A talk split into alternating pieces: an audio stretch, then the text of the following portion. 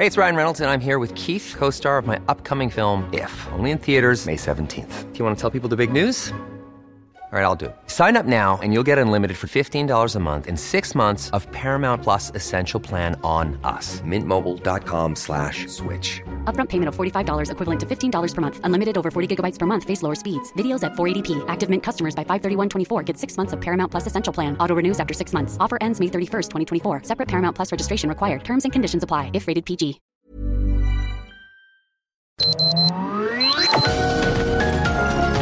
Heraldo Media Group presenta Sergio Sarmiento y Lupita Juárez. Información veraz y oportuna con un toque personal y humano. Por El Heraldo Radio, donde la H suena y ahora también se escucha.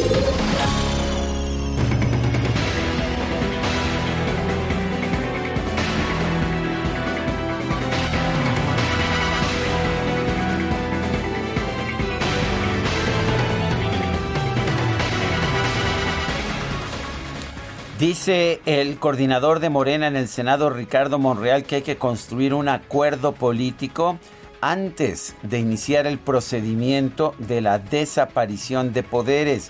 La desaparición de poderes es una especie de bomba nuclear que pues implicaría no solamente reemplazar al gobernador, que es lo que quiere hacer Morena, sino también al Congreso de la entidad y al Poder Judicial de la Federación. Es una medida que pues no se ha tomado nunca en tiempos modernos en nuestro país. Eh, dice, sin embargo, Ricardo Monreal que nunca es fácil para él construir mayorías calificadas y se necesita una mayoría calificada en el Senado para iniciar el proceso de, de esta desaparición de poderes en Tamaulipas.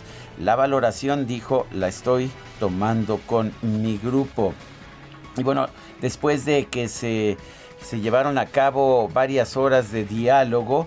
Los grupos parlamentarios del PAN, el PRI, el PRD y Movimiento Ciudadano emitieron comunicados indicando que rechazan un periodo extraordinario pues para buscar una desaparición de poderes en Tamaulipas y que no apoyarían lo que consideran como un ataque al PAN, al pacto federal. No nos vamos a erigir en jurado, es lo que dijo el senador panista Damián Cepeda. Allá en Tamaulipas, el líder del Congreso, Congreso local, el panista Gerardo Peña, eh, dijo pues que, que no se va a convocar para la designación de un gobernador sustituto y dijo pues que, que, no sabe ni siquiera si existe realmente la orden de aprehensión contra García Cabeza de Vaca. La sesión de hoy eh, se refiere a, la que, a la que se llevó a cabo ayer. Es normal, muy productiva. Hasta el momento nosotros ni siquiera tenemos conocimiento de que exista esa orden de aprehensión. Se refiere a que no tienen conocimiento formal, a que no ha habido una notificación formal de las autoridades. Son las 7 de la mañana, 7 de la mañana con dos minutos. Y sí, hoy es viernes, viernes 21 es viernes 21 del 2021. ¿Qué te parece, Guadalupe? Hasta rima esta fecha, de manera que vamos a, tomarla muy en cuenta. Sí, es el 21 del 5 del 2021. Yo soy Sergio Sarmiento. Quiero darle a usted la más cordial bienvenida a El Heraldo Radio. Lo invito a que se quede con nosotros. Aquí va a estar bien informado, por supuesto. También podrá pasar un momento agradable, ya que siempre hacemos pues, todo lo que podemos para darle a usted el lado amable de la noticia. Y Guadalupe Juárez, no todas las noticias nos permiten dar el lado amable. Sí, Sergio, lamentablemente, fíjate que pues el Poder Judicial del Estado de México vinculó a proceso a Andrés N de 72 años eh, por su probable responsabilidad en un feminicidio en el municipio de Tizapán de Zaragoza. Este sujeto enfrentó el día de ayer su primera audiencia en los juzgados de control, juicio oral y ejecución de sentencia del penal de Barrientos. En la audiencia realizada en los juzgados del penal, allá en Tlanepantla, la autoridad judicial fijó un plazo de tres meses para el cierre de la investigación complementaria y una medida cautelar de prisión preventiva. En su audiencia de presentación, un juez revisó los elementos de prueba recabados y aportados por la Fiscalía del Estado de México que son relacionados con la primera víctima que perdió la vida dentro del inmueble de este sujeto en la colonia Lomas de San Miguel. Sin embargo, más cargos podrían realizarse en contra de este sujeto derivado de las investigaciones que aún tienen las autoridades mexiquenses en el predio Escuche usted donde han sido localizadas otras osamentas y artículos diversos que siguen siendo analizados por la autoridad. Se encontró una libreta donde había una lista con 30 nombres de, mujeres. Eh, decía ayer la fiscal eh, con quien platicamos precisamente eh, sobre el tema que pues ellos esperaban que no correspondieran a víctimas, pero pues que tenían que investigar Em, vamos a ver, ¿no? Vamos a ver porque ya por lo pronto este señor reconoció que asesinó o aseguró que asesinó de la misma forma que em, pues eh, a, cinco mujeres dentro de esta casa. Es lo que reconoce hasta este momento. Las atacó con arma blanca y a golpes y bueno, pues escondió sus restos ahí en el domicilio de calle Margaritas. Cabe señalar que Andrés N. de 72 años fue detenido el pasado martes 18 de mayo por elementos de la Fiscalía General de Justicia del Estado, acusado de asesinar a una mujer de 34 años de nombre Reina el pasado 14 de mayo y ocultar los restos en el interior de su domicilio. Y bueno, lo que encontraron fue esta pues eh, este terrible, terrible hecho en el que hay osamentas, hay, eh, luego de la revisión se encontraron credenciales del lector, objetos personales de varias mujeres, calzado, ropa, bolsas, maquillaje, en fin, se habla de que pudo haber cometido alrededor de 30 asesinatos de mujeres en los últimos 20 años. Mientras tanto, allá en Israel el Gabinete de Seguridad, cuya aprobación ahí sí se necesita para cualquier acto de gobierno en materia de seguridad, aceptó ayer por unanimidad la recomendación de los funcionarios del gobierno de aceptar la iniciativa egipcia de cese del fuego bilateral sin condiciones. Esto lo señalaron las autoridades israelíes el día de hoy. Esto después de una, pues un intercambio, un intercambio de misiles y de bombardeos de 10 días hacia la franja de Gaza que concluyó con 269 muertos. En la franja de Gaza, el grupo radical Hamas que controla esta, este territorio confirmó la entrada en vigor de esta tregua mutua e inmediata a partir de las 2 de la mañana hora local, esto es las 6 de la tarde del jueves tiempo de México. Así, así vemos un cese al fuego, no sabemos si va a durar mucho tiempo o no, pero es un cese al fuego que pues que ha venido escalando desde el 10 de mayo. Bueno, y lo que sabemos es que hubo ataques en el día de Jerusalén con el lanzamiento de misiles desde Gaza que fueron respondidos desde Tel Aviv con una serie de ataques desde Israel hasta la franja de Gaza principalmente. Bueno, entre en, la lista de, bajas que, que estamos viendo hay 232 muertos en la franja de Gaza 25 en, Cisjordania, en la margen occidental del río Jordán. En total, 63 menores han perdido la vida. Son las 7 de la mañana con 7 minutos.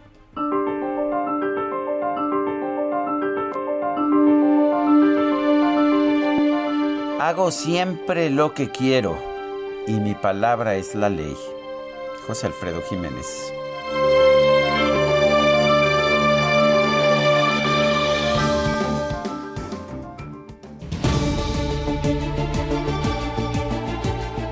Y las preguntas, ya sabe usted que nos gusta preguntar. Ayer preguntábamos la orden de aprehensión en contra del gobernador de Tamaulipas, Francisco García Cabeza de Vaca, es una medida política. Esto nos dijo el 82.4% de quienes respondieron.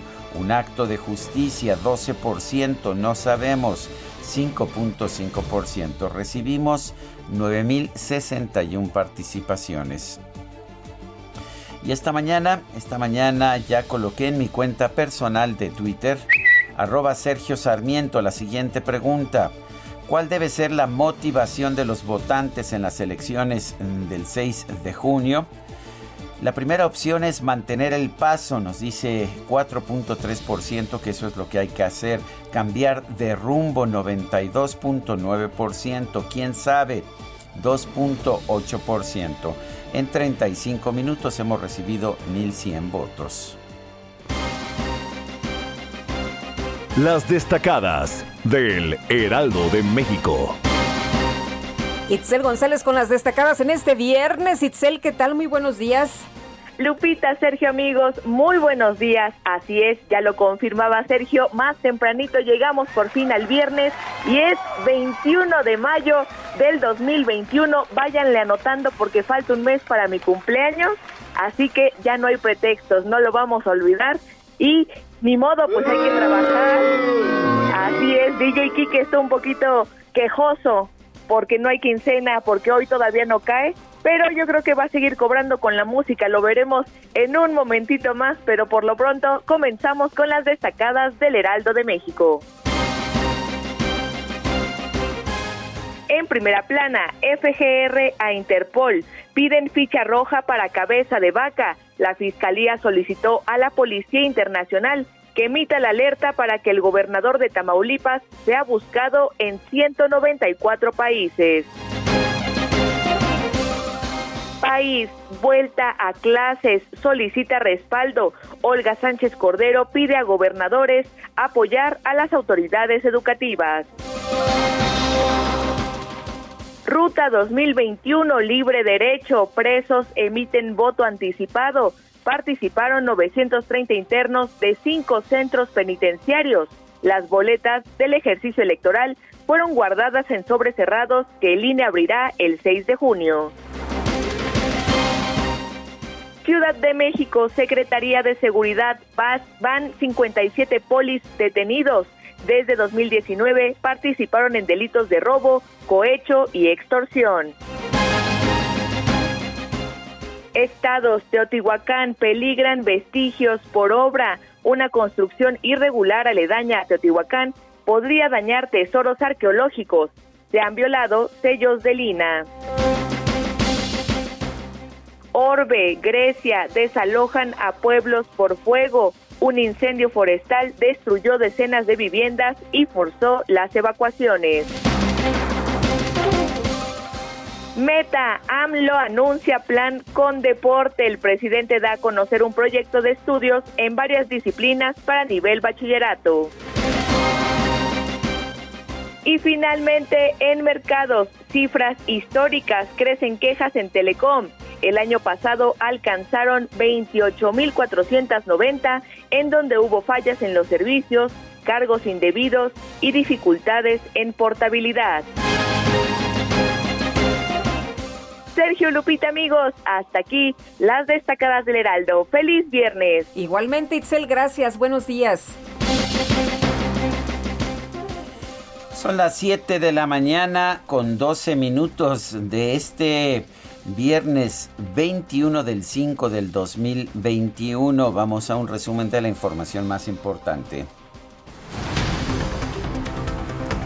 El Congreso de Tamaulipas aprobó un punto de acuerdo para denunciar ante la Fiscalía del Estado y la Fiscalía General de la República al juez federal del Estado de México que giró la orden de aprehensión en contra del gobernador Francisco García Cabeza de Vaca. El presidente del Congreso de Tamaulipas, Gerardo Peña, consideró que el gobernador García Cabeza de Vaca no puede ser detenido porque aún tiene fuero constitucional. En nuestro punto de vista, desde luego que no. El gobernador en este momento tiene fuero eh, por parte del Congreso del Estado por la Constitución de Tamaulipeca. Nosotros ni siquiera tenemos conocimiento de que exista esa orden de aprehensión. Todo se escucha, no somos omisos a saber escuchar, a, a que nos llegue pues muchos memes, muchos comunicados por todos lados, pero sin embargo a este momento nosotros no la hemos visto, ni siquiera la he visto publicada. Yo no sé si en realidad exista.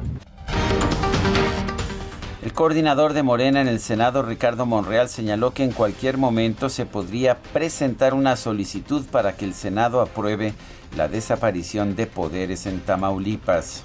Antes de iniciar todo el mecanismo de la desaparición de poderes, porque lo de menos es hoy mismo presentar la solicitud por el grupo de senadores de Morena o de quienes quieran sumarse y se iniciaría todo el proceso y la permanente tendría que convocar a periodo extraordinario si se reúnen el número de votos, pero eso ya detona un mecanismo institucional y yo quiero agotar, es la, parte que me corresponde, quiero, quisiera que se agotara la parte este, política Bueno, y las bancadas de oposición en la Comisión Permanente del Congreso se pronunciaron en contra de impulsar la desaparición de poderes en Tamaulipas. El coordinador del PAN en el Senado, Julen Rementería, aseguró que su bancada no va a permitir el uso faccioso de la ley.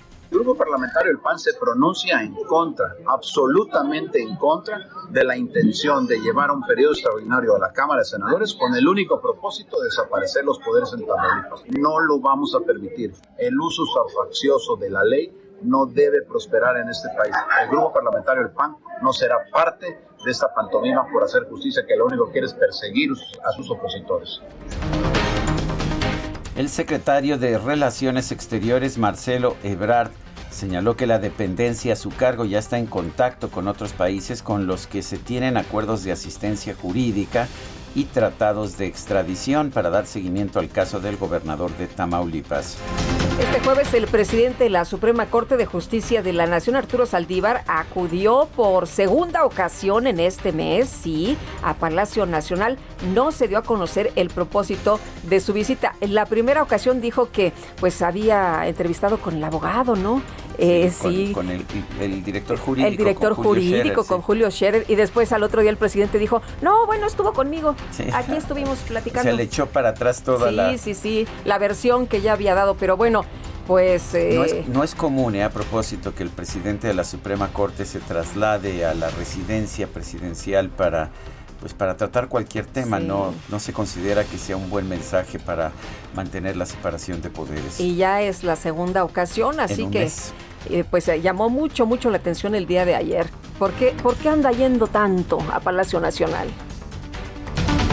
Este jueves el presidente de las, bueno, perdón, la bancada del PRD en la Cámara de Diputados acusó al presidente López Obrador de utilizar a la Fiscalía General de la República de manera facciosa y con fines políticos en contra del gobernador de Tamaulipas, Francisco García Cabeza de Vaca.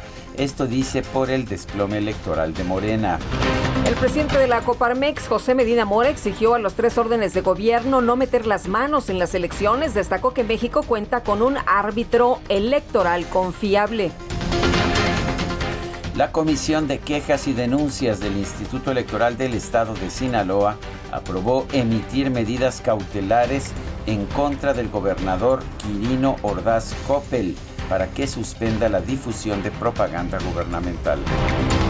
Y el candidato del partido Fuerza por México al gobierno de Chihuahua, Alejandro Díaz, anunció su decisión de declinar a favor de la abanderada de la coalición PAN-PRD, María Eugenia Campos Galván. Luego de que el Tribunal Electoral Local suspendió la postulación de Miguel Ángel Yunes Márquez a la presidencia municipal de Veracruz por irregularidades en su registro, la coalición PAN-PRI-PRD decidió otorgar la candidatura a su esposa, Patricia Loveira. Se está poniendo de moda, ¿no? Si no es la hija, es la esposa para reemplazar al candidato principal. Estos gobernantes que creen que pueden hacer todo, no que ya no había, pues no que esto había desaparecido, pura simulación. Oye, el partido Movimiento Ciudadano anunció que Gustavo Almada Borges será su nuevo candidato a la presidencia municipal de Cajeme, Sonora, tras el asesinato de su abanderado Abel Murrieta. El director del Centro de Readaptación Social de Lázaro Cárdenas, Michoacán, Andrés Medros Sánchez, y otros tres trabajadores del penal fueron asesinados a balazos cuando viajaban en una patrulla de seguridad penitenciaria. Bueno, qué esperanza podemos tener los mexicanos comunes y corrientes y funcionarios de este nivel a bordo de una patrulla, de todas formas son emboscados y asesinados. Y la Fiscalía General del Estado de México informó que un juez vinculó a proceso a Andrés N., el hombre de 72 años que es investigado por varios casos de feminicidio en el municipio de Atizapán. Hay quienes le están mencionando como el monstruo de Atizapán y brujas del mar. Dice, a ver, no, no es un monstruo, es un feminicida, es un asesino de mujeres y tiene que pagar precisamente por estos delitos. Marisol Tapia, madre del menor Brandon Giovanni, acudió a la Fiscalía General de la Ciudad de México para presentar una ampliación de su denuncia en contra de la jefa de gobierno Claudia Sheinbaum y los ex jefes de gobierno Miguel Ángel Mancera y Marcelo Ebrard por el desplome en la línea 12 del metro. Integrantes de la Coordinadora Estudiantil Normalista del Estado de Oaxaca vandalizaron negocios, realizaron saqueos y lesionaron a un guardia de seguridad, esto durante una protesta para exigir la liberación de los normalistas que habían sido detenidos en Chiapas el martes pasado. Sí, protesto porque detuvieron a mis compañeros y cómo, pues saqueando tiendas, ¿no? Y qué mejor manera de hacerlo. Que no es la primera vez que ocurre. No, por supuesto que no. Bueno, y un tribunal federal canceló las suspensiones provisionales que impedían continuar con el rediseño del espacio aéreo del Valle de México para la operación simultánea de los aeropuertos de la Ciudad de México, Santa Lucía y Toluca. Lo que dijo es que en este caso el bien público prevalece sobre el bien privado. Y un juez concedió un plazo de tres días a la Secretaría de Energía para publicar en el Diario Oficial de la Federación la suspensión de la reforma a la ley de hidrocarburos impulsada por el presidente López Obrador. La Comisión Reguladora de Energía dejó sin efecto 49 acuerdos relacionados con la regulación asimétrica de Pemex ante las empresas privadas en línea con la reforma al artículo 13 transitorio de la ley de hidrocarburos. La cree que era pues un regulador que buscaba impulsar la competencia en el sector de energía. Ahora pues se allana completamente esta idea de que hay que reconstruir los monopolios de, Pemex y de la Comisión Federal de Electricidad. Lo, que usted, lo que usted diga, señor presidente. Bueno, pues así lo dijo uno de los comisionados en una de las decisiones. Yo voto por lo que dice la presidencia de la República, ni siquiera se acordaba por qué estaba votando. La Secretaría de Salud Federal informó que este jueves se reportaron 230 muertes por COVID-19 en México, con lo que suman 221.080 personas que han perdido la vida. El subsecretario de Prevención y Promoción de la Salud, Hugo López Gatel, destacó que hasta el momento a México han llegado un total de 32 millones 74.915 vacunas contra el COVID-19. Son muchas vacunas no todas se han aplicado, pero 32 millones de vacunas. Si vemos el panorama en otros países emergentes como el nuestro, veremos que en ese sentido no estamos mal. Sí hay vacunas. La farmacéutica estadounidense Moderna anunció que ya puso en marcha el proceso de exportación de vacunas contra el COVID-19.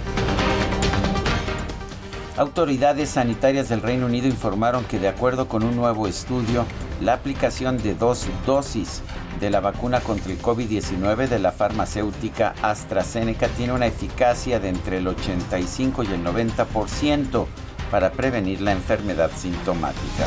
El gobierno de Israel aceptó un acuerdo presentado por Egipto para establecer un cese al fuego con Hamas a partir de este viernes. Por su parte, las autoridades de Hamas señalaron que la resistencia palestina se comprometerá con este acuerdo.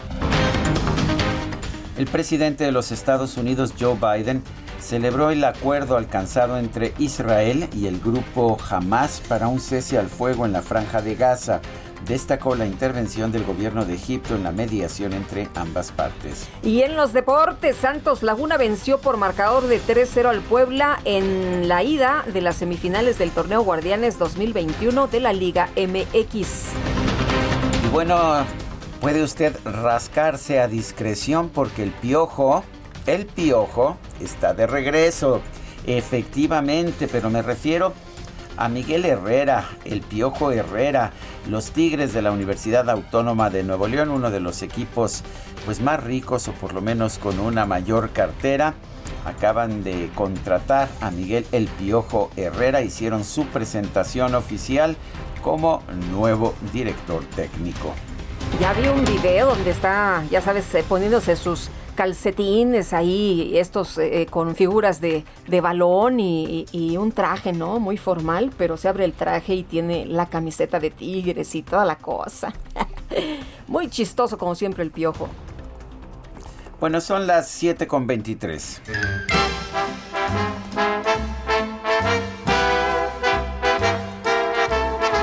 You are the one for me, for me, for me formidable. You are my love, very, very, very véritable. Et je voudrais pouvoir un jour enfin te le dire. portugués continúa en francés. Es Charles Aznavour, quien nació en París el 22 de mayo de 1924. Uno de los cantantes más populares del siglo XX allá en Francia. Una voz muy sólida, realmente impresionante. De alguna forma el Frank Sinatra ya de los franceses. Me gusta mucho. Es uno de mis cantantes favoritos. ¿Y te parece que festejemos su cumple, mi querida Guadalupe? Me parece formidable. formidable. No era común que cantara en inglés durante un periodo, pues trataron de, de internacionalizarlo con algunas canciones en inglés, pero en realidad cantaba en francés. Regresamos en un momento más. Sergio Sarmiento y Lupita Juárez quieren conocer tu opinión, tus comentarios o simplemente envía un saludo para ser más cálida esta mañana. Envía tus mensajes al WhatsApp 5520 109647.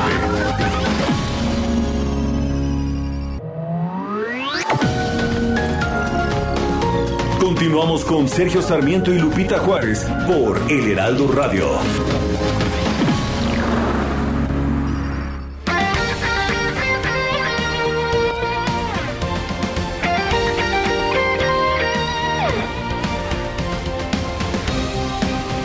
Desde hace 140 años. 140 años. Tu descanso merece un El 21 de mayo del 2003, la Asamblea General de las Naciones Unidas decidió celebrar el Día Mundial de la Diversidad Cultural para el Diálogo y el Desarrollo, con el objetivo de apoyar la inclusión y la cooperación entre las distintas culturas.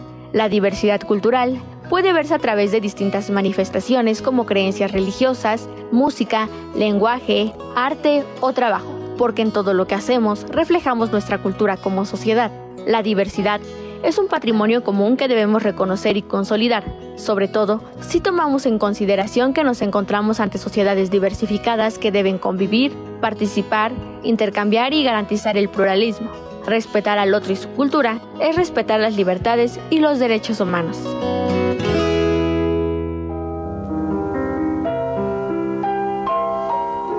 Je vous parle d'un temps que les moins de 20 ans ne peuvent pas connaître. Montmartre en ce temps-là accrochait ses lilas jusque sous nos fenêtres et si l'humble garni qui nous servait de nid ne payait pas de mine. C'est là qu'on qui criais famine et toi qui posais nu. La bohème, la bohème, ça voulait dire on est heureux. La bohème, la bohème. Esta es una de las canciones fundamentales de la música francesa del siglo XX, La Bohème. Una de las canciones que hizo famosa a Charles, que hizo famoso a Charles Aznavour, o quizás Charles Aznavour hizo famosa esta canción escrita por Jacques Plant. La grabó por primera vez en 1966, La Bohème. Y bueno, hasta la fecha es una de las canciones que más se identifica con la cultura francesa. Escuchen.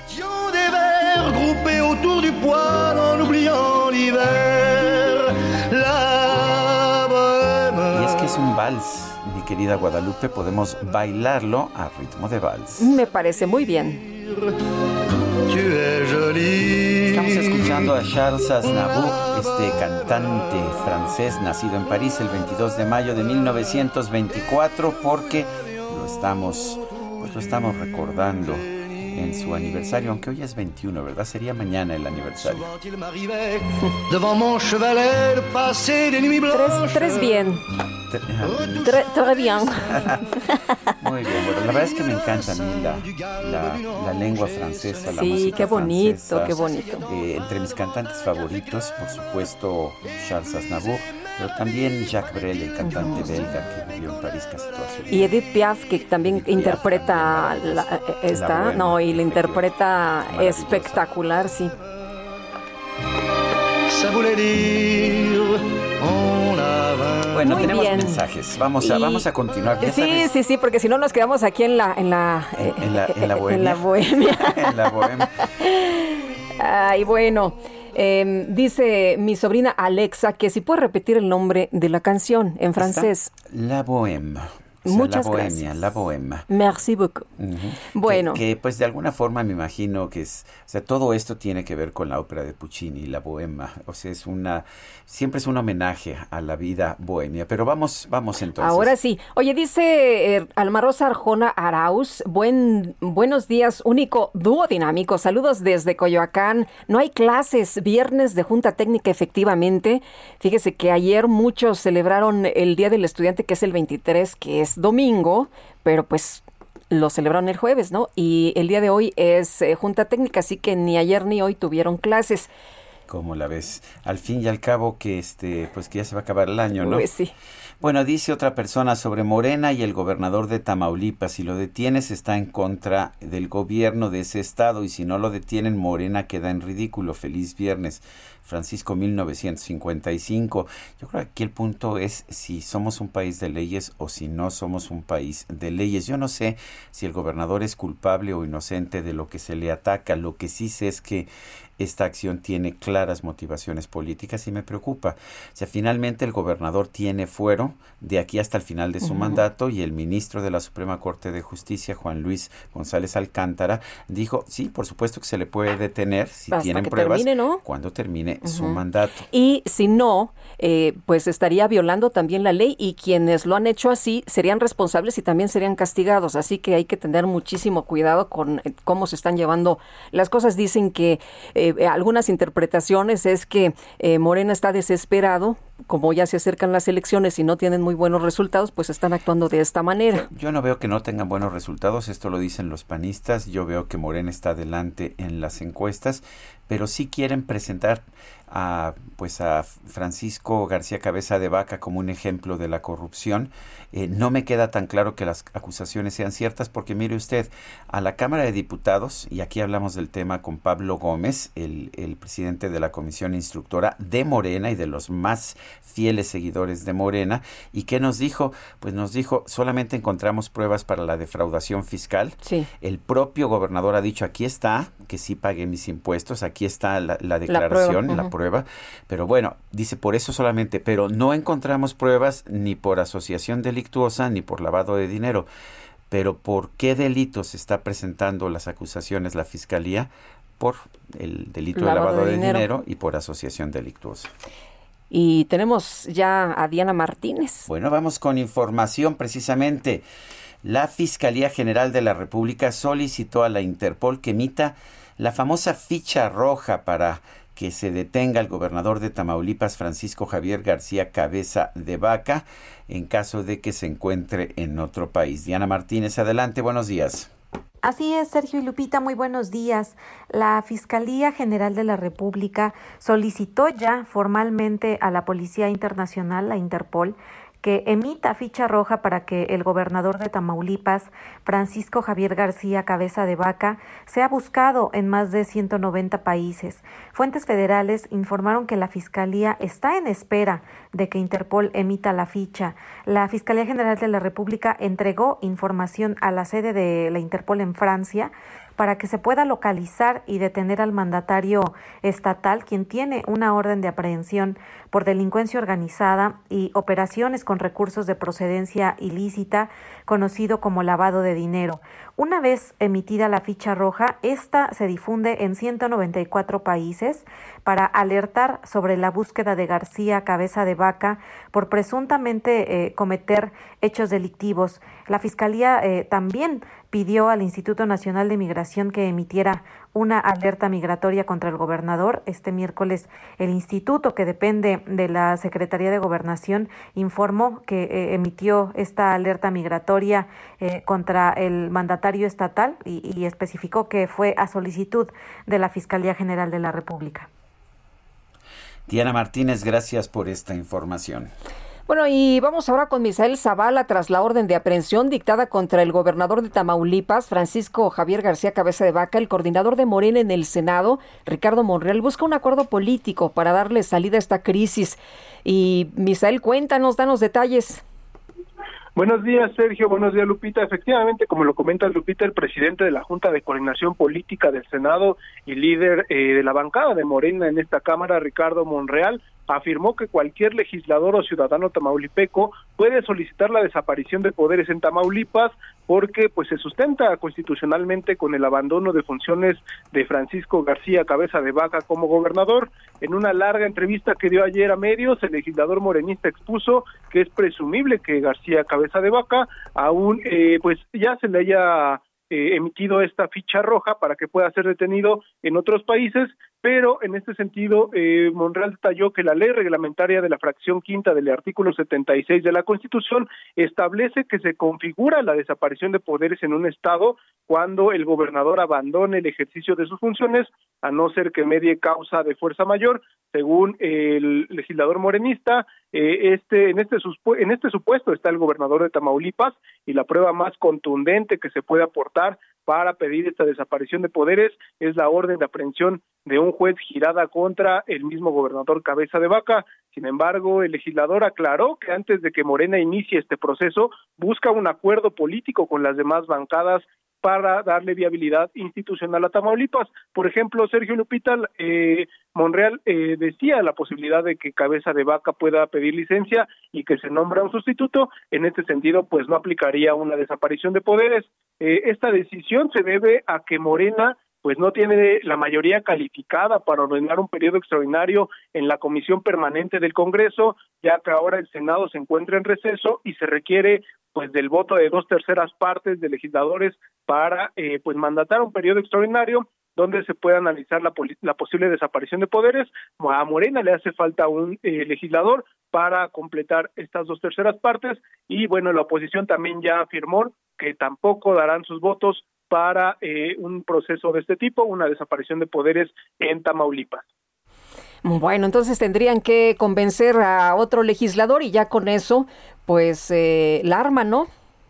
Tendrían que convencer a otro legislador, pero la oposición ayer ya dijo eh, tajantemente que no van a dar votos para eh, la desaparición de poderes ni para otros temas electorales, pero eh, sí para algunos temas que tengan que ver con que, tengan que ver con el interés nacional. Bueno, muchas gracias, Misael. Gracias, Sergio. Gracias. Hasta luego. Muy buenos días. Vale la pena señalar que la desaparición de poderes es una especie de arma nuclear que tiene el Senado, pero que implica, pues, finalmente una agresión total a una entidad por parte de la Federación. Está considerada, está contemplada en legislación desde el siglo XIX, pero para aquellos casos en que hubiera una rebelión por parte de un Estado en contra de la Federación, eh, ¿qué implica la desaparición de poderes? No, no la destitución del gobernador, no, eso no, es mucho más que eso, implica la destitución del gobernador, de todo su gabinete, la, la, la, la eliminación de la legislatura, sí, todos los legisladores de todos los partidos eh, dejarían de cumplir sus funciones como legisladores y la desaparición de todos los jueces locales.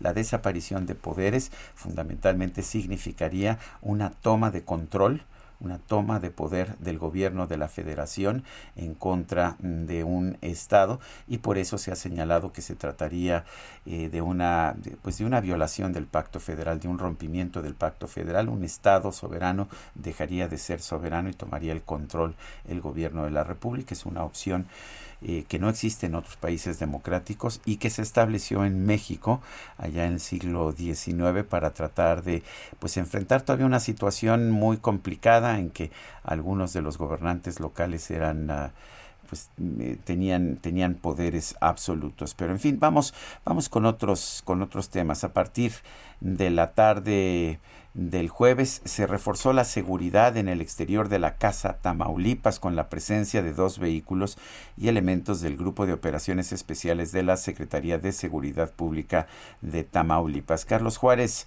adelante con tu información. Hola, ¿qué tal? Muy buenos días, un gusto saludarlos. Así es, la residencia oficial del gobernador de Tamaulipas, Francisco García Cabeza de Vaca, se encuentra custodiado y vigilado por elementos de élite de la Secretaría de Ciudad Pública sin que hasta el momento se tenga una información oficial sobre su presencia en este lugar, allá en la capital Ciudad Victoria. Los también oficiales del conocido como grupo de eh, grupo de operaciones especiales GOPES se mantiene afuera de la residencia con unidades blindadas y fuertemente armados. La presencia de estos elementos GOPES es inusual para los cientos de automovilistas que pasan diariamente por esta residencia. Regularmente solo hay dos elementos de la policía estatal. Las medidas de vigilancia se dan después de que se diera a conocer que la Fiscalía General de la República tiró una orden de aprehensión en contra del mandatario. Oficialmente no hay una información eh, respecto a la presencia de los elementos de seguridad pública, incluso se buscó a la vocería de la dependencia, quien dijo no tener mayor información. Sobre esto también allá en Ciudad Victoria, bueno, el Congreso del Estado pues se inició eh, proceder penalmente contra los funcionarios que participaron en la orden de aprehensión contra el gobernador del Estado. Las diputadas y diputados de esta legislatura solicitó a la Fiscalía General de Justicia del Estado iniciar las carpetas de investigación y hubo procesos correspondientes sobre la supuesta orden de aprehensión en contra del gobernador de Tamaulipas. Asimismo, se dio a conocer que se aprobaban presentar denuncias ante la Fiscalía General de la República en contra de los servidores públicos o de quienes hayan participado en la solicitud, omisión y, en su caso, probable, probable ejecución de esta orden de aprehensión, mientras que acá en Tamaulipas, por el momento, no hay ninguna nueva novedad respecto al gobernador Francisco García Cabeza de Vaca, pero se presume que pudiera estar ahí en esta residencia ante la fuerte, eh, la fuerte anillo de seguridad que se ubica ahí en Casa Tam. Esa es la información desde acá, desde Tamaulipas. Carlos, eh, también tengo entendido que el Congreso del Estado, el Congreso de Tamaulipas va a, iniciar procesos penales en contra de quienes hayan girado una orden de aprehensión en contra del gobernador, una orden de aprehensión que violaría el Código Penal Federal por gozar de fuero el gobernador. ¿Qué nos puedes decir sobre eso? Sí, eh, eh, es lo que se aprobó durante el día de ayer en un punto de acuerdo en la sesión del jueves. Ahí se dejó en claro que se ha vulnerado una resolución de un ministro de la Suprema Corte de Justicia de la Nación porque pues hay que recordar que de ella se desprende el gobernador mantenía su fuero y que el Congreso local, eh, hay que recordar, votó con 26 eh, sufragios a favor de que no se procedía el desafuero que había emitido la Cámara de Diputados Federales. Y es por ello que, bueno, se inició este proceso también, fue aprobado durante el día de ayer por los legisladores. Hay que recordar que aquí en Tamaulipas la mayoría es panista y, bueno, pues se está acatando esta medida, en donde se le pidió a la Fiscalía General de Justicia del Estado iniciar las carpetas de investigación y los procesos correspondientes sobre esta supuesta orden de aprehensión en contra del gobernador de Tamaulipas. Oye, Carlos, ¿alguien ha visto un movimiento en el que pues se haya logrado por ahí ver al interior de Casa Tamaulipas al gobernador? No, no, no. Eh, eh, esta residencia, pues además de estar ahorita fuertemente custodiada por los GOPES, pues tiene una barra muy alta, no se ha visto un gran movimiento en ese lugar. Hay que recordar que los últimos eventos públicos que tuvo el gobernador fueron en la ciudad de Victoria, también en San Fernando y Reynosa. Tenía programado algo más en, el municipio de Padilla, lo que nos habían comentado extraoficialmente. Sin embargo, pues este este evento pues no se realizó, pues ya se había dado a conocer esta información de la orden de aprehensión. Muy bien. Pues gracias Carlos por toda esta información. Estaremos muy al pendiente sobre este caso y bueno, estar eh, viendo qué es lo que sucede acá en Tamaulipas. Buenos días. Y en otros temas, el fiscal del estado de Jalisco, Gerardo Octavio Solís Gómez, informó que ya son 90 bolsas con restos humanos que se han extraído en el predio ubicado en la colonia Alamedas de Salatitlán, eh, Salatitán, allá en, Jalisco. Y Mayeli Mariscal, nos tienes toda la información. ¿Qué tal? Buenos días. Hola, ¿qué tal? Muy buenos días, Lupita, Sergio, todo el auditorio. Pues los trabajos que se realizan en este predio, ubicado justo en la colonia Alamedas del Salatitán, siguen. Sin embargo, pues el día de ayer, Gerardo Octavio Solís Gómez aclara que, bueno, ya se aumentan a 90 el número de bolsas con restos, eh, los cuales cuentan con 13 víctimas. Hasta estos momentos se han identificado de estos restos y adicionalmente compartirles que bueno, los trabajos todavía no se concluyen, se mantienen en este lugar. El predio se ubica en las calles Armería y Agapanto. Se comenzó a trabajar desde el pasado 25 de abril luego de que los vecinos alertaron de estos olores fétidos en el lugar y por lo pronto eh, pues estos trabajos eh, continúan sobre todo en el Instituto Jalisciense de Ciencias Forenses, en donde se están eh, pues analizando estos indicios, estas bolsas que eh, pues tendrán que trabajar los peritos en ellas. Esa es la información desde Jalisco. Gracias, Mayeli. Excelente día para todos. Hasta luego, muy buenos días. Bueno, sí. No, bueno, se han eh, identificado 13 eh, hasta el momento, 13 pues cadáveres, pero pues van a seguir revisando los restos, ¿no? Son 90 bolsas con restos humanos. Sí, y el aquí el tema es que la violencia sigue pues sigue prevaleciendo en el país, mucho nos ha dicho el propio presidente de la República que ya no hay masacres en México, que estas terminaron en el momento en que él asumió la presidencia de la República, pero curiosamente la información sigue mostrándonos, sigue siendo testaruda y nos muestra, nos muestra todavía estas matanzas. No digo que sean culpa del presidente, pero el presidente no tendría por qué eh, negar que tenemos violencia en el país, que, sigue habiendo una situación muy grave. Bueno, y de, vamos, vamos a, otro tema que es la, la, violencia, la violencia contra menores de edad, contra niñas, contra mujeres.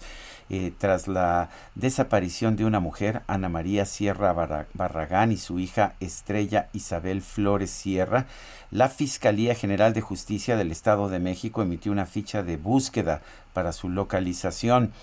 Estas dos mujeres, esta mujer y esta niña, desaparecieron en Ecatepec. Se les vio la última vez el 17 de mayo en la colonia Valle de Aragón, tercera sección. La madre es maestra en la Corporación Educativa Sewin y tiene 36 años. La niña tiene 8 años.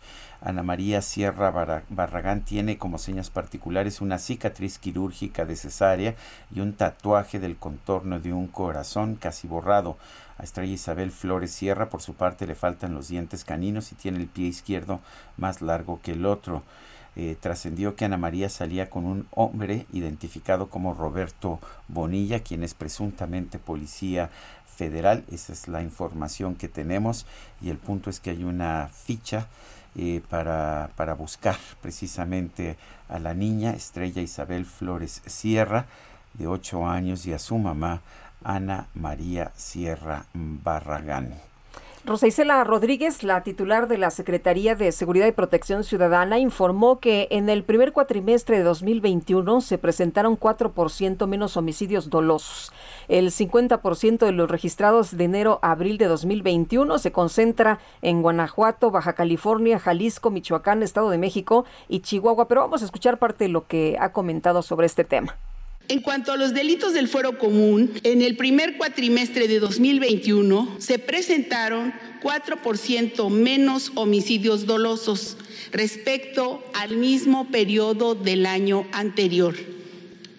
Como podemos ver en la gráfica, estos resultados demuestran que durante la actual administración se ha contenido la tendencia al alza del homicidio doloso y, como se observa en la lámina siguiente, 50.6% del homicidio doloso se concentra en las entidades de Guanajuato, Baja California, Jalisco, Michoacán, Estado de México y Chihuahua.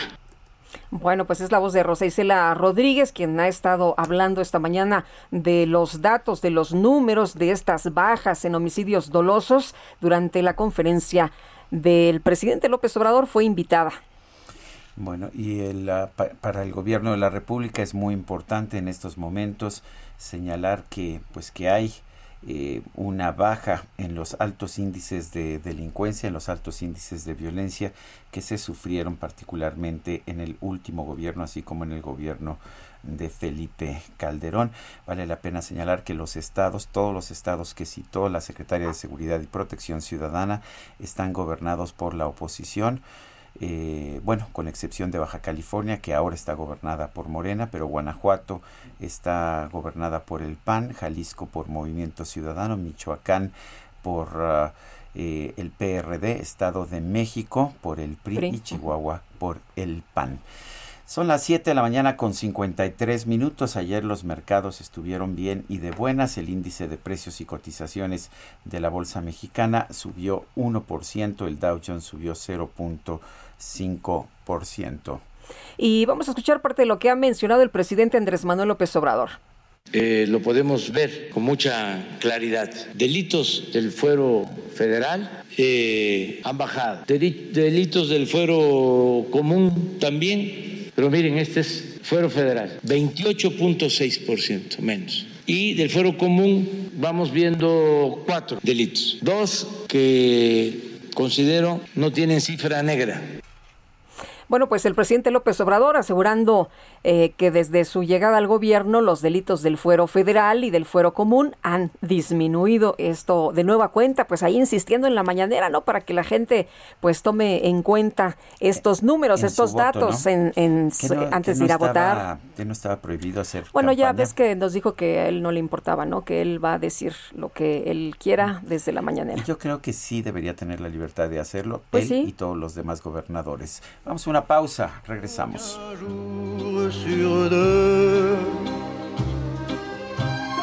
Dans les cafés voisins, nous étions...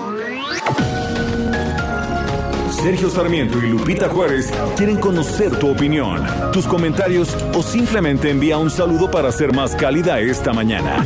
Envía tus mensajes al WhatsApp 5520 109647.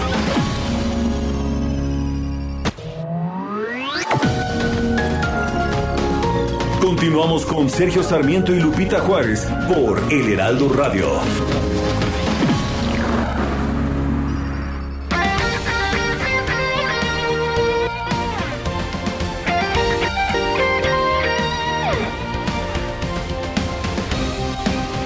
Desde hace 140 años. 140 años. Tu descanso merece un sí.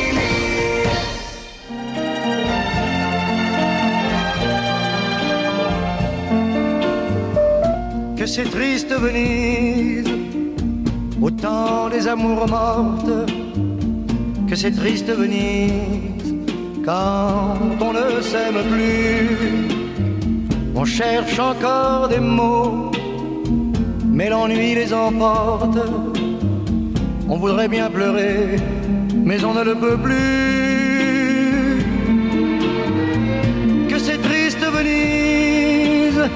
Lorsque les Pues que esta canción es incongruente. ¿Cómo podría ser triste Venecia?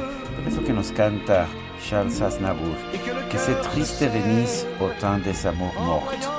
Que es triste Venecia en los tiempos de los amores muertos. Que es triste Venecia cuando ya no se llama. No, pues sí. Bueno, pues estamos escuchando a Charles Aznavour mañana es el aniversario de su fallecimiento. Esta canción es de, Françoise Doran, es la que escribió la letra. Y bueno, pues una de las canciones más famosas de Charles Aznavour. Qué triste es Venecia cuando los amores han muerto. Que c'est triste Venise, le soir sur la lagune. Françoise Doran escribió la letra, pero Charles Aznavour escribió la música de y la música es muy bonita. muy bonita. Me gusta mucho Charles Aznavour, debo reconocer. Otro cantante francés que me encanta es Charles, Charles Trenet. Y nunca lo hemos tocado. no sé ni cuándo este, toque. Pero ya ves que luego me boicotean. Pero en fin, este. No me ya, se ya. ya se quejó. Ya me quejé, ¿verdad? Fíjate, Charles Trenet, y mira, ni caso le hicieron Nació el 18 de mayo de 1913. Es que tenemos en la producción personas muy jóvenes, mi querido Sergio. No, saben ni quién es Charles No, no, no, pero... mi querida productora, mi, joven productora, por favor, el lunes, a menos de que haya así un cataclismo, eh, Charles Trenet. Es Charles Trenet. Charles Trenet. ¿Te parece bien? Me no parece sabes qué maravilloso. La Mer es una de las canciones también fundamentales de la cultura francesa y nació el 18 de mayo. Lo que pasa es que nuestra producción estaba preocupada por otras cosas. Bueno, pues es que ellos conocen mucho de música, sí, y efectivamente, Sergio, nos, nos hacen escuchar música de, chavos, ¿eh? También. Nos, ellos nos educan. De Maluma para acá. No, no, no. ¿Te regresas? ¿Te regresas? A ver, tenemos mensajes de Ay, ay, ay, ya no estés divagando. Bueno, Rodolfo Contreras desde Querétaro dice, el reto del próximo 6 de junio del 2021 es empezar a revertir el error que cometimos como sociedad el primero de julio del 2018. Eh, Carlos Hurtado, los delitos bajaron por los confinamientos y los cierres, y muy poquito. Pues es cierto, eh, confinamientos y cierres in- influyeron en una baja en la criminalidad en casi todos los países. del O sea, que no se anden adornando ni parando el cuello las autoridades porque pues no es por su eficacia en el combate a la delincuencia ni a la violencia. Oye, feliz viernes de lectura. Saludos, Sergio Lupita. Ay, se me olvidó colocar mi libro de viernes de lectura. Estoy disfrutando mucho un libro que ustedes me recomendaron, El vendedor de silencio, la vida de Carlos de Negri y sus oscuros manejos de la información. Soy Jesús Díaz de Azcapotzalco, su asiduo radio escucha. Buenísimo, buenísimo ese libro de Carlos de Negri, El vendedor de silencio. Se lo Bueno, recomendamos también. El libro es de Enrique Serna, Enrique pero Serna, sí. trata sobre Carlos la vida de, Negri. Carlos de Negri es eh, eh, este y además eh, Serna es buenísimo, buenísimo. Ha escrito diferentes libros que le hemos recomendado también aquí y este es uno de, yo creo que esta es una de sus grandes obras. Sí, es ¿eh? mejor novela. Eh, dice Edgar Jaramillo, ahora sí voy a estar en desacuerdo con un amigo del público. Dice Edgar Jaramillo, buen día al dúo dinámico. Ojalá que en este día de homenaje a Charles Aznavour pudieran poner el dueto que hizo con Julio Iglesias de la canción Que se triste venís. La verdad es que yo lo prefiero, prefiero eh, la canción nada más con Charles Aznavour. Creo que Julio Iglesias tiene una voz muy dulce, pero no se compara con esta poderosa voz de Charles Aznavour. Yo creo que escuchamos la mejor versión de esta gran canción. Son las 8 de la mañana con 5 minutos. Nueva ruta a Bogotá saliendo de Ciudad de México. Vuela desde 42 dólares. Viva Aerobús. El pronóstico del tiempo. Sergio Sarmiento y Lupita Juárez. Sí, sí, ya sé que Julio Iglesias era muy famoso, también era muy guapo, pero así que cantara muy bien, tenía una voz dulce. Bueno, era tan famoso que cantó con Charles Aznavour, así que Así es. Este, pero Julio Iglesias tiene una enorme ventaja, ¿eh? Es el papá de Enrique Iglesias. ah, Bueno, vamos, vamos mejor con el clima. Nayeli Loza ya está esperándonos, meteoróloga del Servicio Meteorológico Nacional de la Conagua. Nayeli, ¿cómo estás? Buenos días. Y Hola, perdón, perdón la distracción, pero estábamos aquí en pleno debate. No, no, no, sin problema. Adelante, pues- Nayeli. Para el día de hoy a nivel nacional, el frente número 57 recorrerá lentamente el noroeste de México e incrementará la probabilidad de lluvias aisladas en regiones de Sonora y Chihuahua. Aunado hay una línea seca y un canal de baja presión sobre el noreste del país generarán chubascos y lluvias puntuales fuertes, acompañados de descargas eléctricas, posible que haya granizo, y vientos con rachas superiores a 50 kilómetros por hora en Coahuila, Nuevo León y Tamaulipas. Por otra parte, canales de baja presión en interacción con el aporte de humedad del Golfo de México e inestabilidad en la atmósfera superior producirán lluvias fuertes a muy fuertes, descargas eléctricas, posibles granizadas sobre el sureste ter- del territorio nacional. Además de ello, una zona de baja presión con probabilidad de desarrollo ciclónico en el Golfo de México favorece una amplia zona de tormentas en la península de Yucatán, con lluvias puntuales intensas en su porción norte y occidente, además de condiciones para el desarrollo de trombas marinas frente a sus costas. Finalmente, para el Valle de México, se pronostica cielo despejado durante la mañana, con incremento de nubosidad en el transcurso de la tarde. Lluvias aisladas en la Ciudad de México, posibilidad de chubascos dispersos para el Estado de México, una máxima de 26 a 28 grados y una mínima de 13 a 15. Ese es mi reporte. Gracias, Nayeli. Que estén muy bien, hasta luego. Nueva ruta a Bogotá saliendo de Ciudad de México. Vuela desde 42 dólares. Viva Aerobús. Bueno, y continuamos con más información esta mañana. Cuando menos 3 mil millones de pesos en crédito fueron contratados por los gobiernos estatales para reactivar la economía después de esta pandemia de COVID-19. Eduardo Bojorquez, director ejecutivo de Transparencia Mexicana, gracias por platicar con nosotros esta mañana. Muy buenos días. ¿Cómo estás, Lupita? Muy buenos días. Buenos días, Sergio. Eduardo, Gracias, bien. Por un lado nos dice el presidente que él no ha incrementado la deuda, aunque sí ha habido un incremento por pues casi por inercia, pero ahora vemos esta deuda contratada por los gobiernos estatales. ¿Qué qué, qué opinas? ¿Qué, qué, ¿Cuál es el mensaje que estamos recibiendo? Bueno, fíjate que compartimos estos datos ayer en un panel eh, que organizó el Instituto Nacional de Acceso a la Información Pública para hacer un balance de la pandemia en 2020 y lo que detectamos es que pues sí hay sí hay deuda, Sergio, eh, hay deuda federal, eh, hay una línea de mil millones de dólares que se contrató con el Banco Mundial, hay deuda en los estados, los estados para poder reactivar la economía han tenido que hacer uso de instrumentos de deuda para financiar desde proyectos eh, específicos de infraestructura, por ejemplo, en el caso de Jalisco fueron más de seis mil millones de pesos, en el caso de Guanajuato se reactivó, se, eh, contrató deuda por tres mil millones y creo que lo importante aquí es, eh, eh, pues no solo reconocer que este es un instrumento de financiamiento, pero que tiene que ser absolutamente transparente, Sergio, y tiene que ser muy, muy, muy claro que, que estos instrumentos, pues algunos, por ejemplo, que se invirtieron en pequeños créditos para pequeñas y medianas empresas, corren riesgo de, de ser créditos entregados a fondo perdido y que necesitan vigilancia especial por parte de las autoridades fiscalizadoras. O sea, deuda hay, Sergio, lo importante es transparentarla y pues hacer muy claro el destino de estos recursos para que nadie se llame a sorpresa en unos años. Eduardo, ¿y se está haciendo, se está transparentando esto de los eh, eh, de los créditos? Porque pues lo que mencionaba al principio es que cuando menos se habla de tres mil millones de pesos contratados, ¿no? En crédito hay mucho más de 3 mil millones. Lo que señalábamos ayer, creo que es la nota que reportó Milenio, es que eh, solo algunos de estos, de estos créditos son apropiadamente transparentados.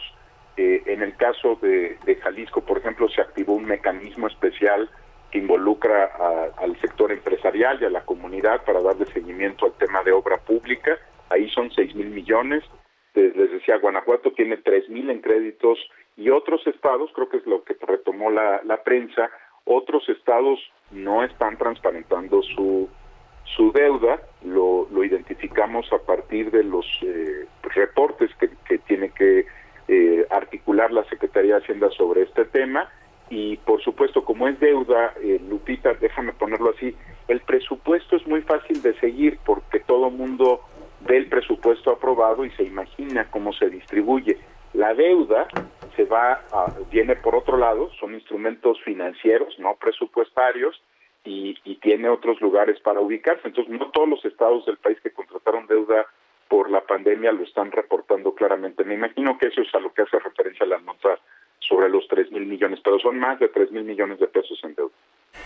¿Cuál es la deuda buena? ¿Cuál es la deuda mala? Independientemente de la transparencia, eh, la deuda puede, puede usarse, por ejemplo, en una empresa, la deuda se utiliza para aumentar la producción y esa es deuda buena. La que se utiliza usualmente pues para eh, nada más incrementar el consumo de lujo, usualmente esa no es rentable, pero ¿qué opinas tú? Sí, yo estoy de acuerdo. Este es un instrumento de financiamiento eh, como los desarmadores, Sergio, los desarmadores pueden servir para hacer mucho bien o mucho mal, ¿no? Dependiendo de cómo se utilicen. El gran problema de la deuda que, que se va, por ejemplo, a fondo perdido, pues es que en realidad lo que hiciste fue fue eh, pues invertir en, en, proyectos que no te iban a dar ningún tipo de rentabilidad presente o futura y mucho menos desarrollo económico. Entonces, la, sí es importante separar. Eh, muy bien para qué quieres la deuda, cómo se está financiando, a qué costo. Te pongo un, un, un ejemplo que tú conoces muy bien, Sergio, conoces el tema de finanzas públicas. Eh, el problema también es a cómo contratas la deuda, ¿no?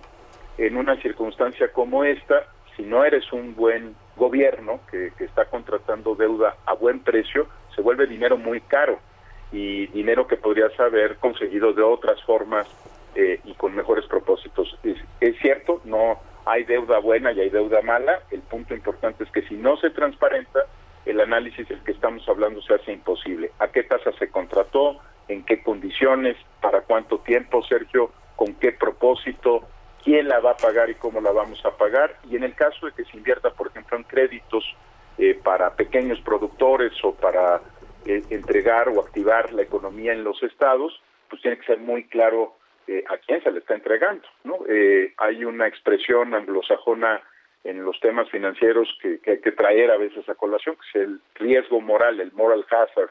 Eh, todo mundo sabe que en las deudas hay riesgo, pero hay veces que en el diseño mismo del instrumento de, deuda, Sergio, se está buscando beneficiar a unos y no a la, a la mayor parte de la población. Por eso es importante transparentarla para poder responder con precisión a la pregunta que te haces tú y que nos hacemos todos, ¿cómo separar la deuda buena de la mala? Muy bien, pues Eduardo, muchas gracias por platicar con nosotros esta mañana. Muy buenos días. Al contrario, que tengan muy buen día. Gracias. Hasta luego, Eduardo Bojorques, director ejecutivo de Transparencia Mexicana.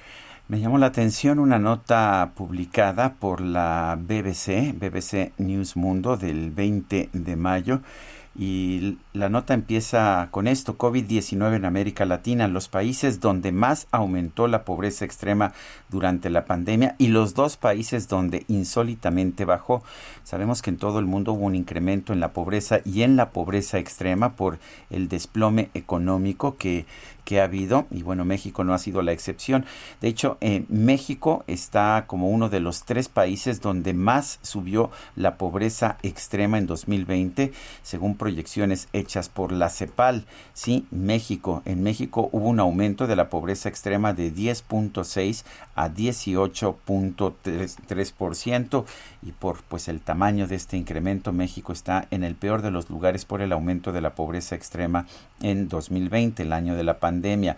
En Honduras, la pobreza extrema, de, mucho mayor nivel, de 20%, subió a 26.1%, mientras que en Ecuador subió de 7.6 a 12.8%.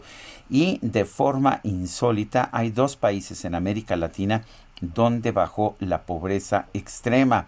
En Brasil, a pesar de todos los cuestionamientos al presidente Jair Bolsonaro, la pobreza extrema bajó de 5.5 a 1.4% de la población, inusitado completamente, es una baja muy fuerte, tan, tan fuerte que habría que revisar bien las cifras que, que da la CEPAL, que usualmente son cifras oficiales de los países, mientras que en Panamá la pobreza extrema disminuyó de 6.6 a 6.4%. Esto es lo que, lo que dice esta nota de la BBC de Londres. Países en donde más aumentó la pobreza, el país de América Latina donde más aumentó la pobreza extrema, México, el país donde más bajó la pobreza extrema, fue en Brasil, esto en el año de la pandemia en 2020. Por eso cuando le digan que todo va bien, pues hay que revisar estos datos, estas informaciones, estas notas. Oye, trascendió, esta es una nota del Heraldo, trascendió que en las próximas horas podría ser librada una orden de aprehensión por lavado de dinero y delincuencia organizada contra Jesús Quicho Díaz. Eh, diputado federal plurinominal suplente por la quinta circunscripción del Estado de México. Por si usted se pregunta, bueno, ¿y quién es Quicho Díaz? Pues ahí está, coordinador también de asesores del ministro de la Suprema Corte de Justicia de la Nación, Alfredo Gutiérrez Ortiz Mena. Se difundió que Quicho Díaz consiguió apoyo financiero para el ex procurador general de justicia del Distrito Federal, Miguel Ángel Mancera, por medio del dueño de Grupo IGA, envuelto en varios escándalos por el vertiginoso crecimiento económico de la empresa como consentida en el Estado de México y del gobierno federal por el escándalo de la Casa Blanca. En 2012, Hinojosa habría filtrado información en torno a un escándalo fiscal que afectaría a la campaña presidencial priista, donde eran mencionados Luis Miranda y Luis Videgaray. En el mandato de Enrique Peña, Quicho Díaz fue titular de la unidad especializada en análisis financiero de la Procuraduría General de la República.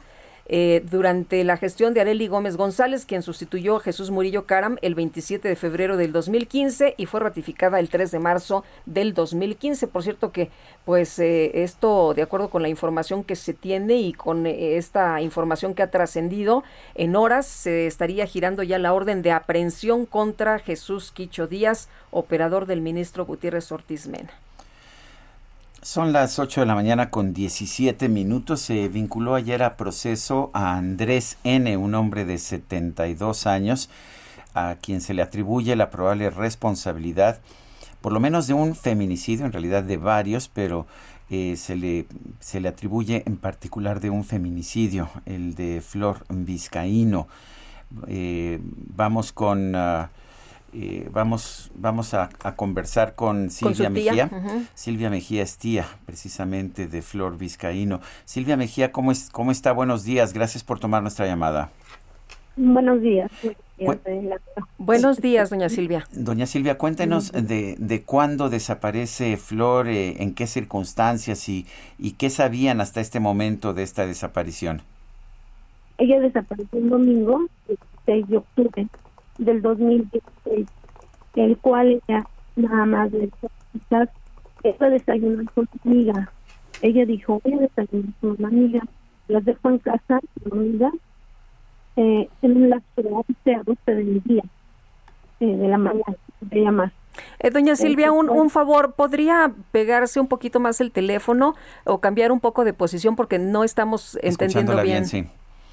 Permítame. Sí, muchas gracias. Sí, Ya ahí, entendí. Ahí Sí, ya. escuchamos mucho mejor. sí, Sí, no- nos contaba, nos contaba entonces cuál fue la última vez en que hubo contacto con Flor. Ella desapareció un domingo 16 de octubre del 2016 en un lapso de 11 de la mañana a 12 del día. Ella dejó de casa que iba a Bueno, no le estamos escuchando bien. Ojalá que tratemos de, de restablecer el contacto. Flor Vizcaíno desapareció en 2016, lo que nos está contando su tía. Lo último que supieron que se fue a desayunar con una amiga y podría estar entre las víctimas de Andrés N, este de, pues eh, hombre de, de feminicida de 70, presunto feminicida, ¿no? Presunto asesino serial de 72 años que fue detenido en Atizapán de Zaragoza, en el Estado de México tras presuntamente pues haber matado a, una mujer. Pero la audiencia se llevó a cabo ayer y nos tiene la información José Ríos. Adelante, José. ¿Qué tal, Sergio Lupita? En efecto, como bien comentan, pues durante la audiencia de formulación de imputación por el cumplimiento de orden de aprehensión de esta persona, pues también acudió el esposo de la víctima como parte ofendida y pues bueno, un juzgador del Poder Judicial del Estado de México puntualizó que hay evidencia suficiente para considerar que Andrés N. intervino probablemente en estos hechos. Cabe destacar, compañeros, que el juez tomó en consideración la perspectiva de género y marcos legales como la Ley General de Acceso a las Mujeres a una libre de violencia. En la audiencia realizada en, los pena, en el penal de Barrientos se decretó la detención judicial del imputado y se determinó un plazo de tres meses para la investigación complementaria. En tanto, el representante de la Fiscalía General de Justicia del Estado de México pues dio lectura a la carpeta de investigación en contra de Andrés. Entonces, pues bueno, esta situación pues todavía va a tener un gran alcance todavía de duración, pues apenas como ustedes bien comentan es la primer víctima que ha sido identificada, dependiendo de lo que se localice todavía en este predio ubicado en el municipio de Atizapán. Ese es el informe que les tengo, compañeros. Bueno, gracias, José Ríos. Seguimos pendientes. Buenos días. Bueno, y él ha señalado, este presunto asesino ha señalado que, por- o ha reconocido que por lo menos, pues mató a, a- a cinco eh, personas y pues eh, en la investigación se ha mencionado la existencia de una libreta en la que habría una lista de nombres de mujeres y las autoridades pues eh, van a hacer la investigación correspondiente, pero eh, se ha eh, manifestado que podría pertenecer estos nombres a las eh, víctimas de este sujeto que ya está detenido. Y bueno, un día antes de desaparecer ah, esta mujer, Flor Vizcaíno, unas horas antes subió, pues subió un mensaje a Facebook pidiendo a sus hijas que durmieran con su papá, les pidió que se cuidaran, agradec- agradeció a Dios por, por su familia y ya no se supo nada de ella hasta pues hasta ahora en que aparentemente eh, resulta ser una de las víctimas de este feminicida serial. Estaríamos hablando de un caso pues sorprendente, un caso eh, de una gran violencia y decían pues las brujas del mar que no lo consideren como Mm, No, como un monstruo, ¿no? Porque en muchos eh, es- porque- espacios se le está señalando así. dice, A ver, no, no, no. Es un asesino, es un hombre que asesinó a, a mujeres y que tiene que pagar por estos delitos que ha cometido. Fíjate, Sergio, que quería yo preguntarle a Silvia Mejía, eh, tía de, de Flor Vizcaíno, ¿cómo es que identifican que Flor pudo haber sido víctima? Eh, me llama la atención que mm, dentro de todas estas imágenes que se han dado a conocer a través de los medios, eh, pues eh, algunas personas han reconocido algunos objetos de, de sus eh, familiares y bueno, pues vamos a, a tratar de, eh, de, regresar a, a esta conversación en unos momentos más, pero antes vamos con Israel Lorenzana. Israel, ¿qué tal? Muy buenos días. Lupita, muchísimas gracias. Pues nos hemos trasladado ahora hasta el perímetro de la avenida Texcoco, la continuación de la avenida 602. Aquí es la zona de Aragón, en la alcaldía Gustavo Amadero, donde se registró un aparatoso accidente. Dos vehículos, una camioneta en color gris y un taxi, pues se impactan en el cruce precisamente de estas avenidas que hemos mencionado. La camioneta queda volcada, el taxi queda prácticamente deshecho. Una persona lesionada. En estos momentos continúan llegando los servicios de emergencia. Exactamente son los límites de Aragón y Nezahualcóyotl en el Estado de México. Esto con dirección hacia la autopista México-Texcoco. Hay que tomarlo en cuenta. Laboran los servicios de emergencia. Elementos de la Secretaría de Seguridad Ciudadana llevan a cabo cortes viales. Hay que utilizar el periférico como alternativa. Esto te reitero con dirección hacia el perímetro de Nezahualcóyotl en el Estado de México. Lupita, la información que te tengo esta mañana. Israel, gracias. Muy buenos días. Hasta luego. Y bueno, vámonos con Javier Ruiz. Está ya en el Paseo de la Reforma. Adelante, Javier. Hola Sergio Lupita, ¿qué tal? Excelente mañana y tenemos ya totalmente cerrada la circulación del Paseo de la Reforma en carriles centrales desde la columna del Ángel de Independencia y en dirección hacia la Avenida de los Insurgentes.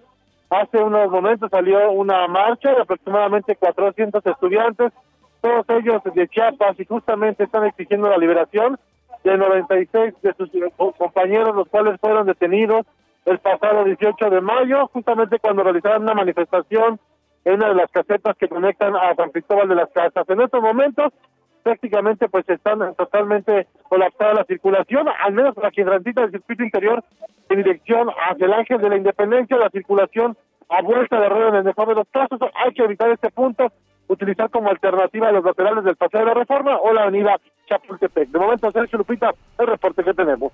Gracias, gracias Javier Ruiz. Nosotros vamos a una pausa y regresamos.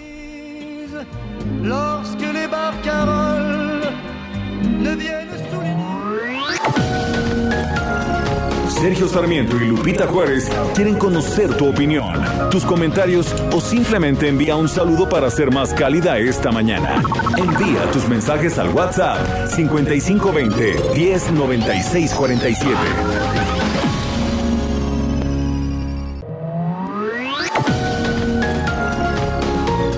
Continuamos con Sergio Sarmiento y Lupita Juárez por El Heraldo Radio. Jaque Mate con Sergio Sarmiento.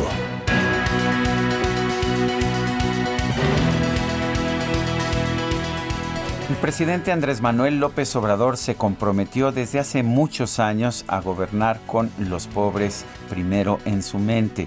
Esta es una de las razones por las que ha recibido el apoyo de los votantes, primero en la Ciudad de México en el año 2000 y posteriormente en 2018 de los votantes de todo nuestro país. Sí, ¿quién no quiere un gobierno que en un país con la pobreza y la desigualdad de México gobierne primero por los pobres. Sin embargo, las cosas no están resultando tan fáciles. El 2020, es cierto, fue un año muy complicado para la economía de México y de todo el mundo. Virtualmente todos los países del mundo, con excepción de China, tuvieron desplomes económicos muy significativos en 2020 pero pues no todos los países enfrentaron esta crisis de la misma manera. Algunos lo hicieron mejor, otros lo hicieron peor. Según cifras de la CEPAL, de hecho, hay tres países en Latinoamérica que tuvieron un incremento más importante en el número de personas en pobreza extrema. Se trata de México, donde la pobreza extrema aumentó de 10.6 a 18.3%, Honduras, donde subió de 20 a 26.1%, y Ecuador, donde aumentó de 7.6 a 12.8%. Hay en cambio países que tuvieron insólitamente una reducción en el número de personas, el porcentaje de personas en pobreza extrema. En Brasil la pobreza extrema cayó del 5.5 al 1.4% de la población, mientras que en Panamá disminuyó de 6.6 a 6.4%. Son los únicos dos países en América Latina que tuvieron descensos en este rubro. ¿Cuál, es, cuál fue la diferencia? En un análisis que hace eh, la BBC de Londres, se señala que en Brasil y en Panamá hubo, hubo programas sociales, hubo subsidios directos a los pobres, pero sí que se encabezaban o que se encauzaban directamente a la población más pobre del país, particularmente en Brasil.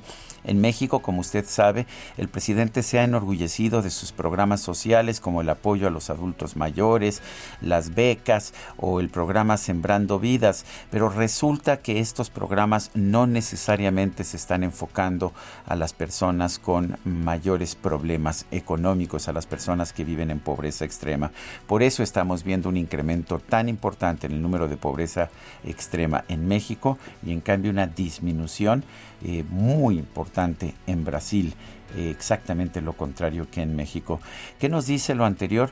Por supuesto que es positivo y aplaudible tener gobiernos que primero combatan la pobreza, que primero se preocupen de los pobres. Pero ciertamente hay países como Brasil que lo están haciendo con mucha mayor eficiencia que nuestro México. Yo soy Sergio Sarmiento y lo invito a reflexionar.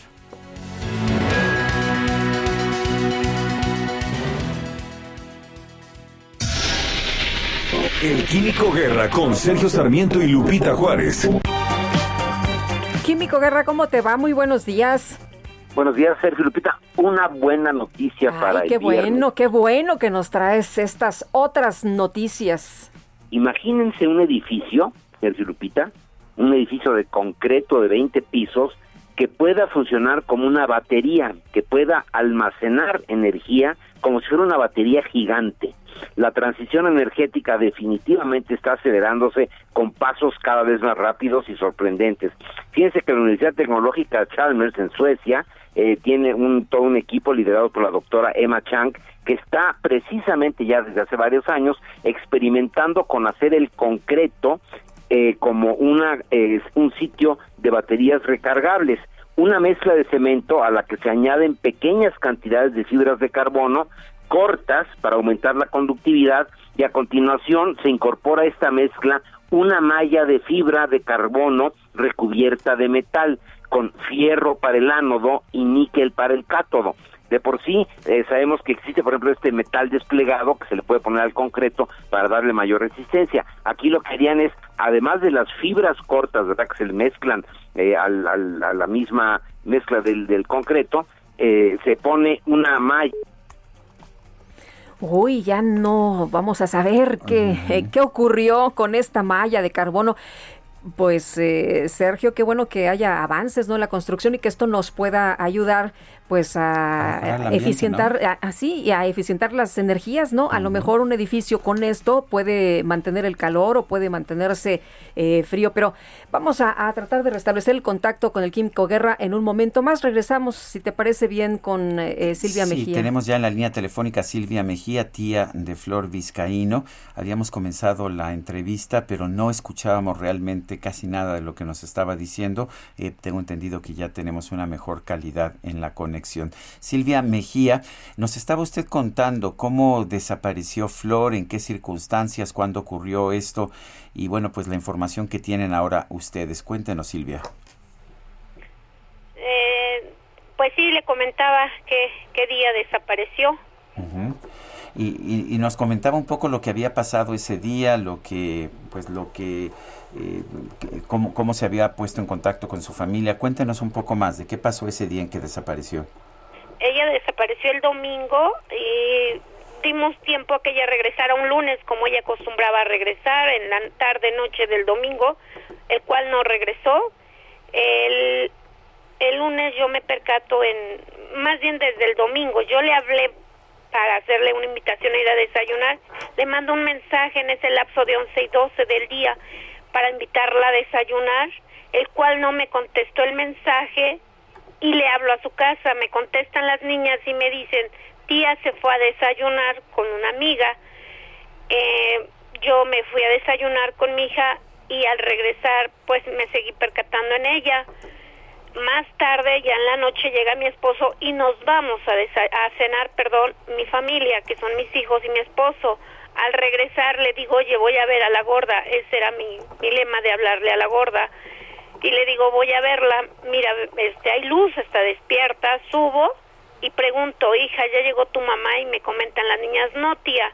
De hecho, la estamos esperando para cenar. Y les pregunto, ¿ya comieron algo? No, tía. No hemos comido ni hemos cenado. Me percato y les digo, bueno, vamos a cenar a la casa porque yo ya vengo de cenar. Y este, vamos a la casa le doy de cenar en, en un lapso de 10, 11 de la noche, la regreso a su, a su domicilio, es muy, muy cerca de donde yo vivo, y se quedan. El lunes me, me gritan, porque yo vivo en edificios, me grita y me dicen, tía, ya nos vamos a la escuela, les doy dinero y se van. Regresan el lunes y me dicen, tía, ¿qué sabes de mi mamá? Ya te habló, ya te dijo algo. Le digo, no, mi amor, tu mamá no me ha hablado, no me ha hablado, súbanse a comer.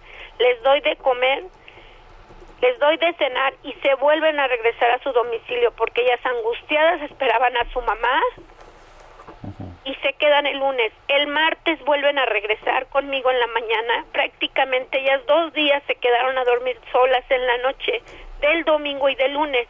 El martes me vuelven a, a decir que se van a la escuela y yo les digo ya no se van a la escuela porque su mamá no nos ha hablado, no sabemos nada de ella y vénganse para la casa. Inmediatamente ellas se vienen a la casa y estamos aquí, las cuatro que eran mi hija, eh, ellas dos y yo, esperando a que nos hablara, eh, pues sí, esperando una luz de ella y nunca, nunca la, la vimos. Y en eso, pues sí, les dije, ¿saben qué? Ya vamos a dar aviso. Mi esposo me dice, ya da aviso a sus hermanos, ya da aviso a, a su mamá, a su esposo, a la familia prácticamente. Entonces empezamos a hablarles un lapso de la mañana a todos, a decirles. Entonces inmediatamente aquí me llegó su hermano, mis hermanas que tengo muy cerca me, me dijeron, a ver qué pasa, qué está pasando.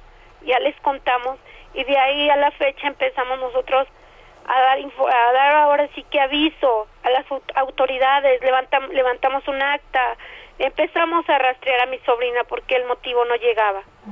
Eh, Silvia, eh, ¿cómo, cómo eh, consideran ustedes, cómo llegan a la conclusión de que eh, Andrés, este señor que se ha confesado como asesino de varias mujeres, eh, eh, es eh, probable también pues agresor de, de su sobrina? ¿Cómo, ¿Cómo determinan, cómo llegan ustedes a esta conclusión? ¿Son sus sospechas de que este señor tuvo algo que ver con la desaparición de su sobrina?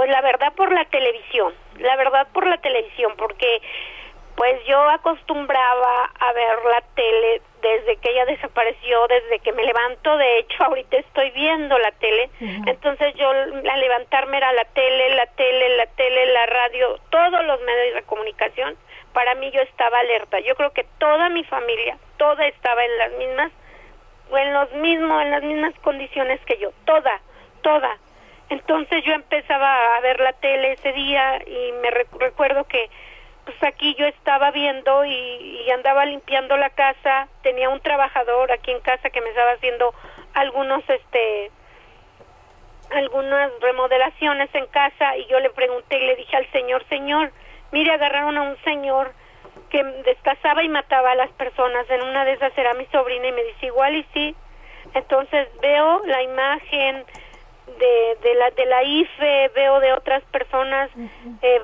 entra mi esposo, me dice efectivamente es Flor, o sea, todo concluyó, todo, todo, todo. O sea, ¿ustedes vieron eh, la, la imagen de la credencial de ella?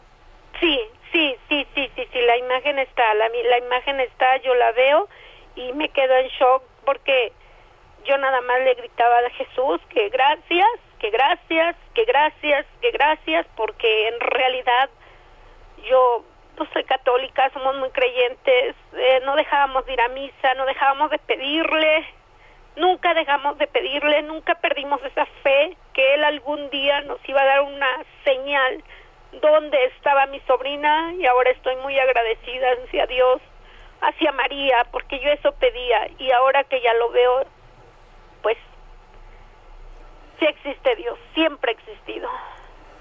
Pues yo quiero, yo quiero agradecerle de verdad, doña Silvia, el haber hablado con nosotros. Eh, creo que sus palabras son muy importantes para, para nosotros, para Guadalupe y para mí, pero también para muchísima gente que nos está escuchando. Espero que se haga justicia, es lo único que pedimos en este caso que ha afectado pues a, a tantas familias de mujeres de, de nuestro país, del Estado de México. Le mando un fuerte abrazo, doña Silvia. Muchas gracias. Buenos días. Gracias. Buenos días, doña Silvia. Un abrazo también. Y Sergio Baltasar Rodríguez es abogado de la familia de Reina, víctima de este feminicida de allá de Atizapán. Sergio, gracias por platicar con nosotros. Buen día. Buenos días. Gracias, don Sergio. Es un, Es un placer estar ahí en su programa a través de este medio de comunicación. Gracias, don Sergio. Cuéntenos eh, ¿qué, qué tanta certeza hay de que de que de que esta esta mujer ah, reina haya sido también víctima del feminicida de Atizapán. Eh, gracias, Sergio.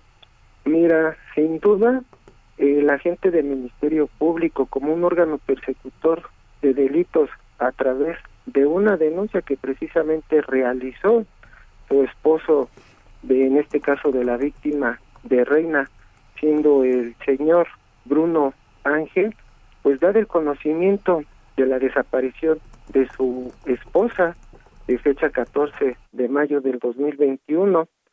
No obstante a ello, pues él, en la verdad, muy angustiado, porque la última vez que lo dejó de ver, la dejó de ver fue el día eh, 14 de mayo, pero a las 5 de la mañana cuando él se iba a ir a trabajar.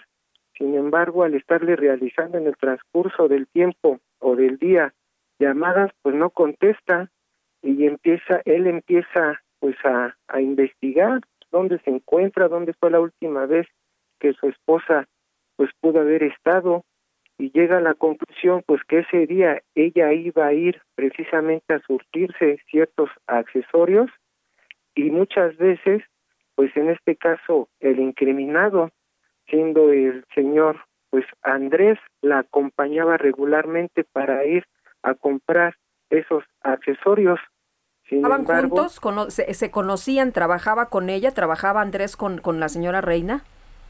No, mira, eh, el señor es una persona de la tercera edad, cuenta con la edad de 74 años, no tiene hijos, no tiene esposa. Eh, el señor lo acoge, pues prácticamente la familia del señor Bruno lo alimentaba, le permitía el acceso a su casa, porque estaba solo, ya una persona grande, pues como lo he referido, una persona de esa edad, pues uno pensaría que no es de peligro.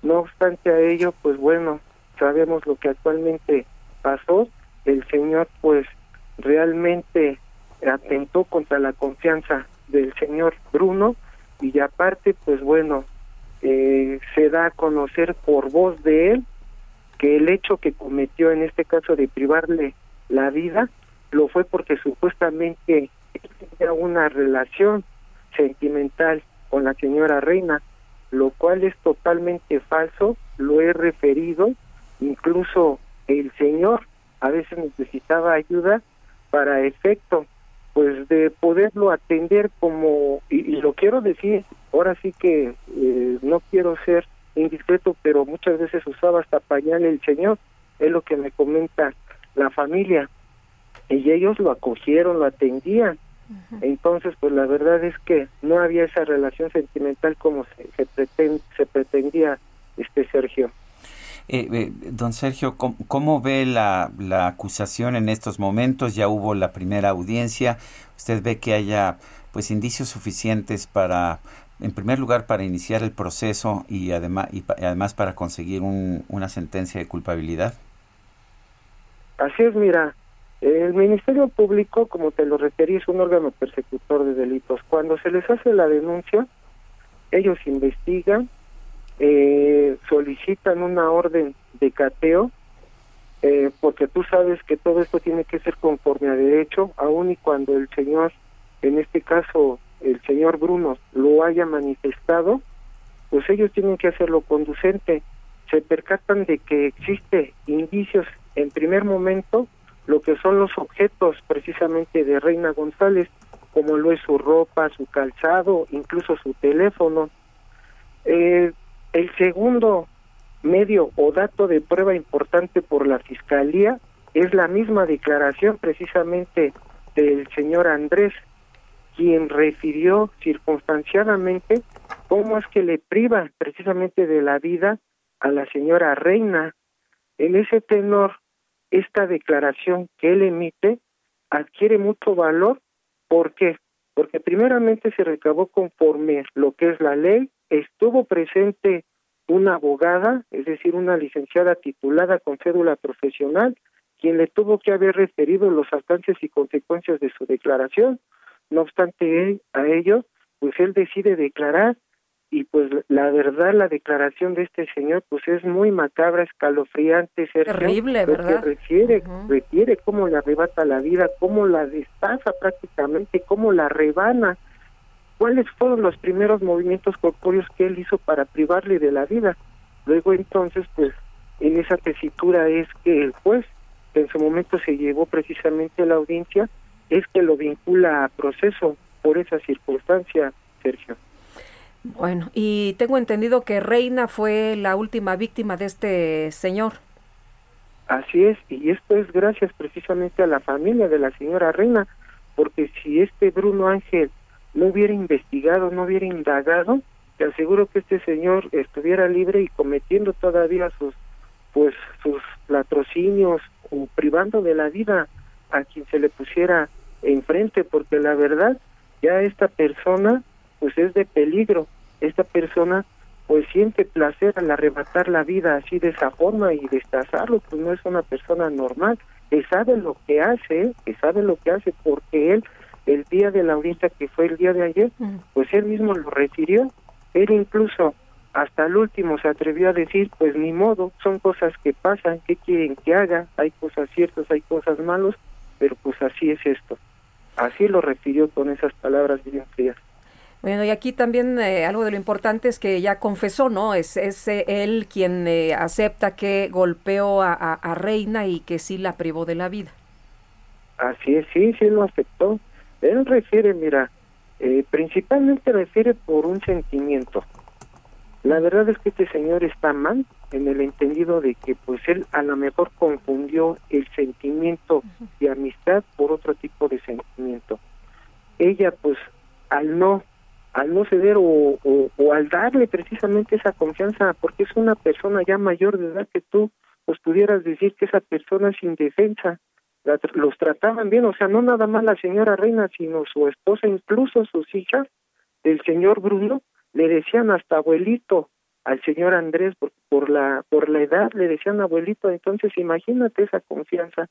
Y al referir cómo es que le priva de la vida cómo le entierra un, un cuchillo cebollero en el en el pecho, cómo le corta la garganta, cómo la empieza a destazar de las extremidades de las piernas, cómo le empieza a cortar los músculos, los nervios, incluso establece qué fue los cuáles fueron los primeros órganos. O sea, da todos los detalles, ¿no? Este señor. pues bueno, ojalá que ya las eh, autoridades lo, lo evalúen y, y pues eh, no, lamentablemente Reina eh, perdió la vida y, y, es Reina y otras mujeres. Sergio, muchas gracias por platicar con nosotros esta mañana. Gracias. Hasta luego. Sergio Baltasar Rodríguez es abogado de la familia de Reina, víctima de este feminicida. Y ya tenemos nuevamente en la línea telefónica al químico Guerra. Químico, ahora sí que nos quedamos, eh, nos quedamos así de repente a la mitad de tu, de tu frase, pero, pero cuéntanos, continúa.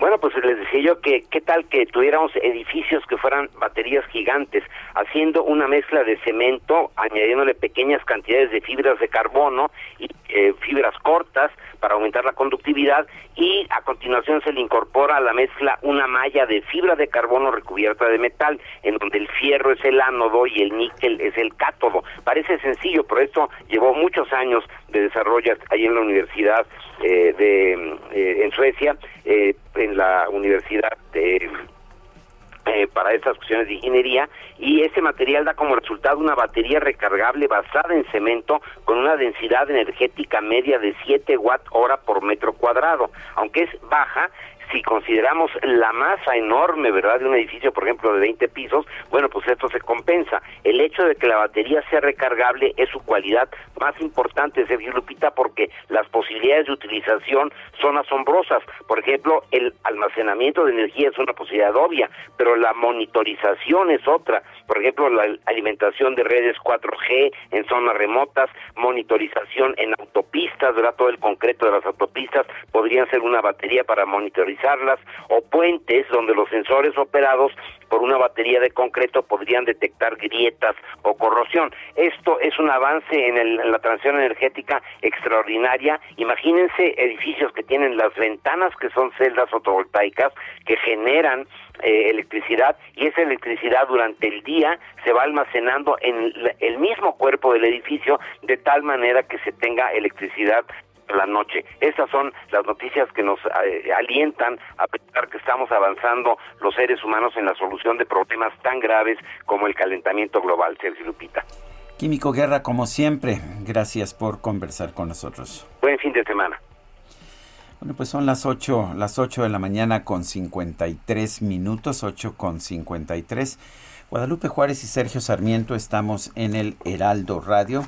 Nuestro número para que nos mande usted mensajes de WhatsApp es el 55 2010 96 47. Repito, 55 2010 96 47. En Twitter nos encuentra usted como arroba Sergio y Lupita repito, arroba Sergio y Lupita, está muy fácil y también por supuesto puede usted estar en contacto con toda la información de este gran medio que nos acoge, el Heraldo de México, en arroba Heraldo de México, pues uno de, uno de los medios que más impacto ha tenido en redes sociales y en comunicación digital en los últimos años en nuestro país y en el mundo, diría yo. Vamos a una pausa y regresamos. Les musées, les églises ouvrent en vain leurs portes. Inutile beauté devant nos yeux déçus. Que c'est triste Venise, le soir sur la lagune, quand on cherche une main que l'on ne vous tend pas. Et que l'on ironise devant le clair de lune pour tenter d'oublier ce qu'on ne se dit pas. Adieu tous les pigeons. Sergio Sarmiento y Lupita Juárez quieren conocer tu opinión, tus comentarios o simplemente envía un saludo para ser más cálida esta mañana. Envía tus mensajes al WhatsApp 5520 109647.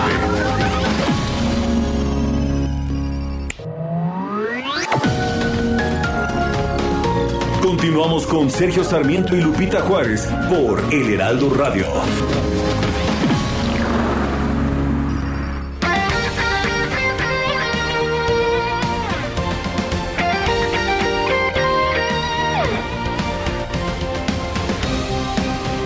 Desde hace 140 años. 140 años.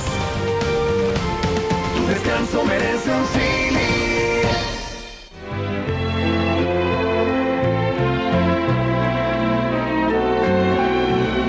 J'habite seul avec maman dans un très vieil appartement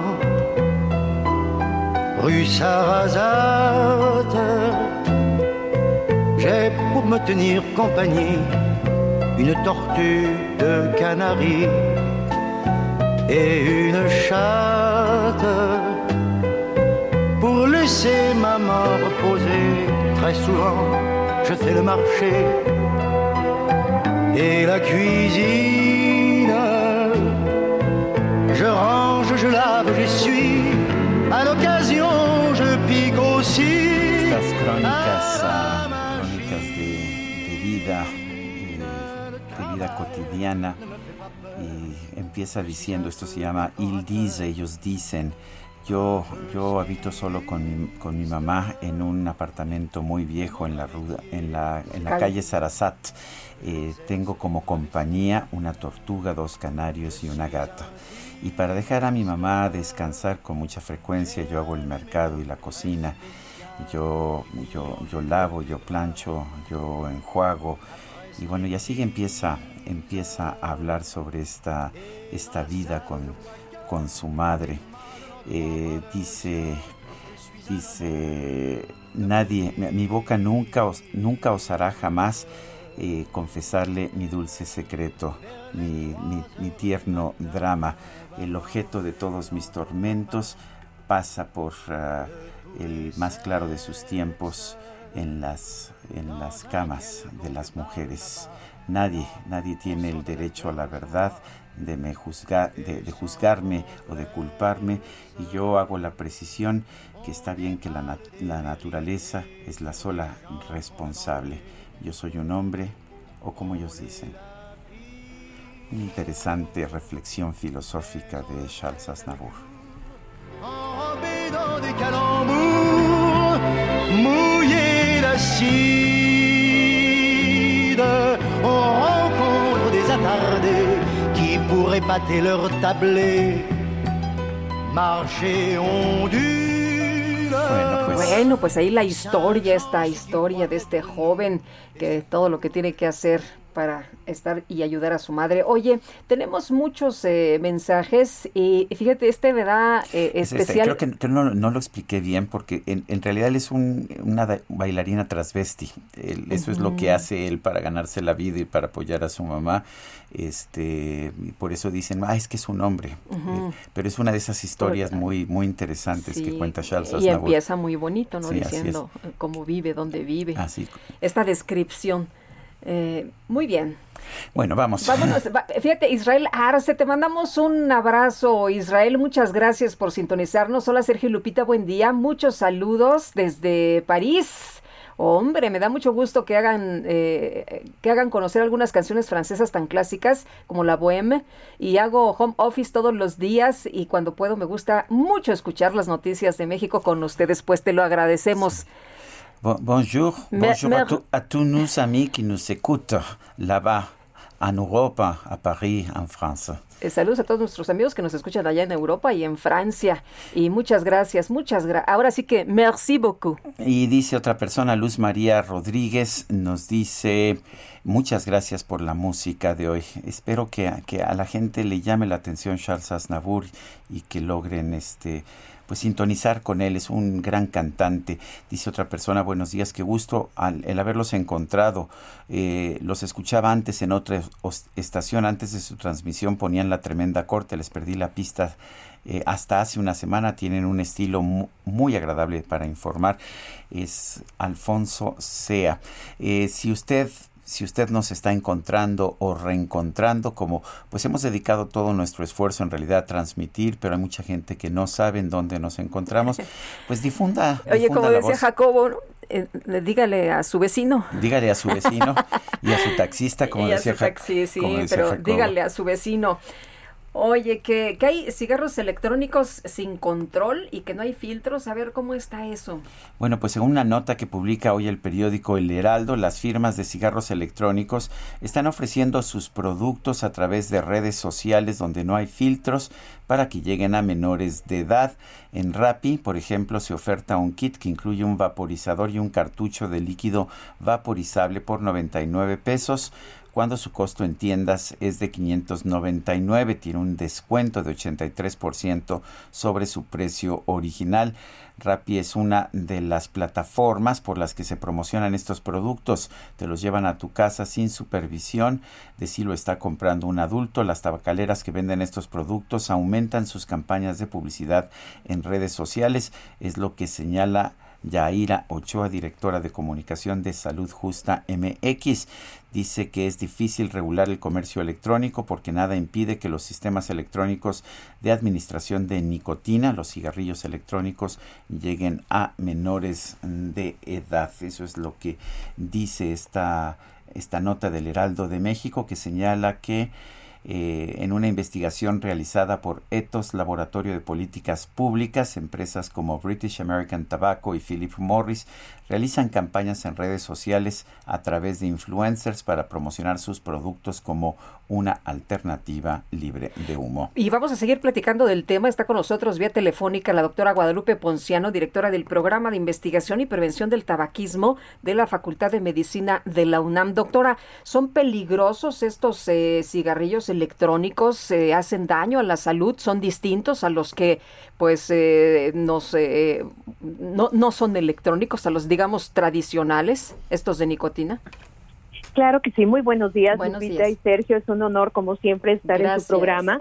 Y bueno, pues sí, en efecto, eh, desafortunadamente tenemos cada vez más evidencia de que este tipo de nuevos productos de tabaco pues eh, son dañinos. Y son dañinos porque, por ejemplo, los cigarrillos electrónicos, el líquido, el cual se coloca para que se vaporice con el calor de la pila, tiene una gran cantidad de sustancias químicas, por ejemplo, puede tener glicerina, puede tener alcohol, puede tener propilenglicol, eh, puede tener etilenglicol y sobre todo lo que se ha visto es que los colorantes los saborizantes que se están utilizando pueden llegar a ser muy peligrosos, especialmente, por ejemplo, el sabor cereza, que es un rojo muy particular. Es, un, es una sustancia que cuando se vaporiza puede llegar a producir sustancias que producen cáncer. Este tipo de, sustancias se utilizan sin ningún tipo de restricción. Incluso en las redes sociales ya están apareciendo algunas recetas, entre comillas, para poder hacer este líquido eh, de manera artesanal, le llaman. Y entonces tú le puedes colocar al líquido lo que quieras, con el peligro que tiene que esas sustancias con las que estás haciendo ese líquido van a llegar directamente a tu organismo a través del aparato respiratorio, lo cual es muy grave porque pues tú sabes que eh, sustancias como la glicerina, por ejemplo, es una sustancia que eh, puede formar pequeñas gotitas, muy pequeñas gotitas, emulsiones, que quedan atrapadas literalmente en las vías muy finas del aparato respiratorio y esto puede llegar a provocar problemas tan graves como una neumonía, una neumonía muy particular que es una neumonía grasa eh, que se describió eh, por sus siglas en inglés como EVALI. Este tipo de neumonía puede ser muy grave y puede llevar al, sujeto a la muerte. En 2019 y principios de 2020, el CDC de Atlanta empezó a publicar una serie de advertencias en donde ah, anotaba que personas menores de 35 años estaban llegando a los hospitales en Estados Unidos con estas, estos síntomas muy graves de una neumonía, que era una neumonía muy particular y que se empezó a estudiar y se definió como EVALI. Este EVALI eh, cobró más de 60 vidas y se empezó a investigar qué es lo que pasaba. El antecedente que tenían estas personas que llegaban al hospital era haber utilizado cigarrillos electrónicos precisamente y varios de ellos en el líquido del cigarrillo electrónico se les había ocurrido la idea de poner también aceite de cannabis. Imagínate, aceite, aceite de cannabis, que bueno, evidentemente causó este, este brote de neumonías y este brote de muertes. Eh, y también se empezó a investigar porque algunos de las personas que habían muerto no referían haber utilizado aceite de cannabis y se descubrió que en muchos líquidos eh, de los cigarrillos electrónicos también se agregaba acetato de vitamina E, que también es una sustancia grasa que se atrapa en las vías finas del aparato respiratorio. Entonces, imagínate, esto es muy grave porque eh, pues tú le puedes poner prácticamente cualquier cosa, o sea, aceite de cannabis, este, metanfetamina, todo lo que sea líquido, las drogas líquidas se ha visto que eh, se utilizan, se pueden colocar en el aceite de cannabis y es una forma en el perdón, en el líquido y esta es una forma muy rápida de que lleguen a través del aparato respiratorio que tiene una gran superficie eh, una red de capilares impresionante, entonces rápidamente llegan hasta el cerebro. Y además, pues se ha visto que también tienen, por ejemplo, metales pesados, muchos metales pesados, este como cobalto, como plomo, eh, porque pues este tipo de, aparatos este, tienen en su composición también metales pesados que eh, pueden llegar a contaminar, por así decirlo, también el líquido y tú lo inhalas y pues pasa a tu organismo también. Entonces, como verán, eh, no son inocuos, o sea, de verdad que no son inocuos. Y bueno, pues eh, muchas personas compran la idea de que son diferentes, o sea, son menos dañinos que el cigarrillo tradicional, el cigarrillo de tabaco. Sin embargo, no es así. Se ha visto que tienen muchas evidencias de que no lo son. Pues qué bueno que nos eh, alerta, doctora, y le agradecemos como siempre que tome nuestra llamada. No, al contrario, Lupita, ojalá de verdad este muchos jóvenes lo entiendan porque como tienen sabores y olores tan ricos, o sea, imagínate sabor cereza, piña colada, goma de mascar, etcétera, hay miles de sabores pues la verdad es que eh, la percepción del riesgo no la tienen porque parece que estás este tú inhalando una cosa muy rica, pero no, tiene nicotina que es adictiva y también tiene todas estas sustancias que les acabo de mencionar. Muy bien, pues doctora, muchas gracias. Muy buenos días. Muy buenos días, Lupita. Que tengan un excelente día. Hasta luego. El Congreso de Tamaulipas aprobó un punto de acuerdo para presentar una denuncia en contra de los responsables de la solicitud y la ejecución, o más bien la la, el, giro de la orden de aprehensión en contra de Francisco García Cabeza de Vaca, gobernador del estado. En la línea telefónica está Félix Fernando García Aguiar, el expresidente de la Comisión de Justicia del Congreso de Tamaulipas, es diputado por el Partido Acción Nacional. Eh, señor diputado, buenos días, gracias por tomar nuestra llamada. Muy buenos días, qué gusto saludarles a ti y a tu amplio auditorio. Eh, pidieron un punto de acuerdo, está aprobado este punto de acuerdo. ¿Quién presenta ahora esta denuncia? ¿Se presenta una denuncia? Así es, una vez que se, se conforma el decreto que precisamente el día de ayer el Congreso de Tamaulipas votamos eh, por mayoría, eh, la idea es precisamente que se investigue. el Congreso tamaulipeco considera que pues el, gobernador Cabeza Vaca pues, mantiene su fuero de acuerdo a las facultades que nos otorga el 111 constitucional. Y bueno eh, hemos escuchado no es de dominio público el hecho de que existe una una orden de presión no es eh, una situación que se publicite. Sin embargo bueno nosotros debemos mantener el Estado de Derecho de la gobernabilidad y en ese sentido el día de ayer pues precisamente buscamos que la Fiscalía General de Justicia en el Estado inicie las carpetas de investigación para saber si efectivamente se gira una orden de aprehensión, bueno, y en su caso, eh, al considerar que existe una violación, un delito eh, por pretender enjuiciar, aprender a, una, a un funcionario con fuero, y pues bueno, de eso, de eso se trata precisamente la, el, el acuerdo que votamos el día de ayer en el Pleno Tamaulipeco. Eh, diputado, ¿cuál sería el delito para quien está tratando de enjuiciar a un funcionario con fuero? ¿Cuál es el delito que está cometiendo y cuáles serían las sanciones?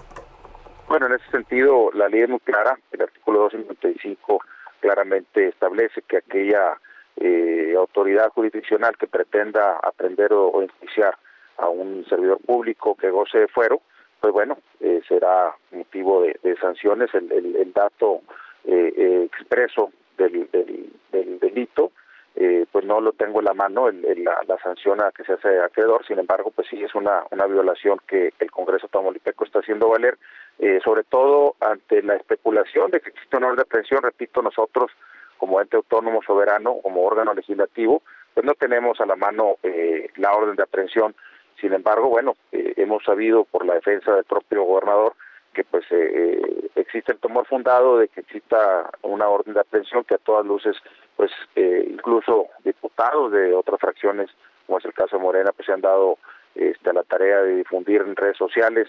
Eh, pues bueno, nosotros vemos que es una situación que tiene mucho que ver con un ámbito eh, político en estos momentos, pues estamos en, momentos ya, eh, pues en todo el país, en, momentos de, elecciones, de candidaturas, y pues bueno, sentimos que ese es el, el motivo por el cual se pretende realizar esta difusión y mala información muchas veces en, las en las redes sociales. Vimos que quien, quien dio a conocer eh, que se había girado una orden de aprehensión fue el coordinador de los senadores de Morela, de Morena, perdón, en el Senado de la República. Eh, ¿Es correcto esto? Pues es lo que todos escuchamos, sobre todo en redes sociales. Yo creo que fue una bomba el día, eh, hace dos días por la tarde, y pues bueno, nosotros estamos atentos porque nuestra parte de nuestras funciones es mantener la gobernabilidad del Estado de Derecho. Y pues tenemos que estar atentos a lo que está sucediendo, sabemos que son momentos críticos, históricos en nuestro Estado. Y quiero decirte que el Congreso Tamaulipeco, bueno, hemos estado actuando conforme a la ley, conforme lo que podemos hacer valer que es la ley. Y bueno, en ese sentido nosotros consideramos que eh, el ministro de la Suprema Corte, si bien desecha una controversia que presenta el, el Congreso Estatal, pues bueno, también en, sus resolutivos, pues hace referencia también a que el, Congreso hizo lo que tenía que hacer, actuó conforme a derecho y bueno, no prejuzga tampoco eh, en el caso de la, de la indagatoria que existe contra el gobernador Cabeza Vaca, pero también menciona que podrá ser eh, enjuiciado, podrá ser este, de, alguna manera eh, citado a declarar una vez que termine su encargo y eso, bueno, de alguna manera legitima la actuación que, que tuvimos el 30 de abril pasado, donde optamos por no homologar la declaratoria de procedencia que emite la Cámara Baja del Congreso Federal. Yo quiero agradecerle, diputado Félix Fernando García Aguiar, presidente de la Comisión de Justicia del Congreso de Tamaulipas, esta conversación. A sus órdenes, me da mucho gusto saludarles y estamos atentos a la hora. Gracias, buenos días. Son las 9 con 18. Sergio Sarmiento y Lupita Juárez. Tecnología con Dalia de Paz. Eres espectacular por lo bien que te ves. ¿Qué nivel de mujer tienes ese? ¿Qué nos traes esta mañana, Dalia? Muy buenos días. Queridísima Lupita, querido Sergio, muy buenos días. Ya casi llega el fin de semana y también el hot sale para que aprovechen ahí las promociones que ofrecerán las diferentes marcas tecnológicas y renueven desde el celular hasta la tele. Y precisamente una de las firmas que participará en esta venta especial por internet es LG, este fabricante surcoreano que como saben no ha parado y sigue presentando innovaciones para nuestra casa inteligente. De hecho, hace unas semanas la compañía lanzó en el país su nueva línea de televisores OLED Evo o Ivo y NanoCell 8K, una familia perfecta para los amantes del arte, según la firma. Y aquí hago un paréntesis para comentarles que precisamente adquirí una de estas pantallas, la OLED de 55 pulgadas, y puedo decirles sin temor a equivocarme que hasta ahora es la mejor tecnología que me ha tocado probar en una televisión, la experiencia a la hora de ver una película, un partido de fútbol, jugar, ver la serie de Luis Miguel. O un concierto está literalmente en otro nivel porque te sumerge en los colores, te hace sentir parte del escenario y por lo menos a mí que me encantaba ir a los conciertos, este modelo me ha hecho sentir que estoy ahí casi casi en vivo y a todo color, así que hasta ahora no he extrañado tanto esa parte, además con un sonido espectacular que créanme sentirán que tienen un cine en casa. Por supuesto, su diseño es muy elegante, es ultra delgada, solo 20 milímetros de grosor y sin marcos. Se ve bien en cualquier rincón, lo que hace posible pues montarla al ras de la pared, tal y como un cuadro en una galería. Así que si quieren tener su propio museo, verdad que vale mucho la pena. Y aquí aprovecho para comentarles que también probé una QLED de Samsung, pero no hay punto de comparación. Y la razón básicamente es que esta LG OLED es la única tecnología que puede ofrecer colores y negros perfectos gracias a sus millones de píxeles de autoiluminación que nos permitirá pues disfrutar de cualquier tipo de contenido como ya les comentaba.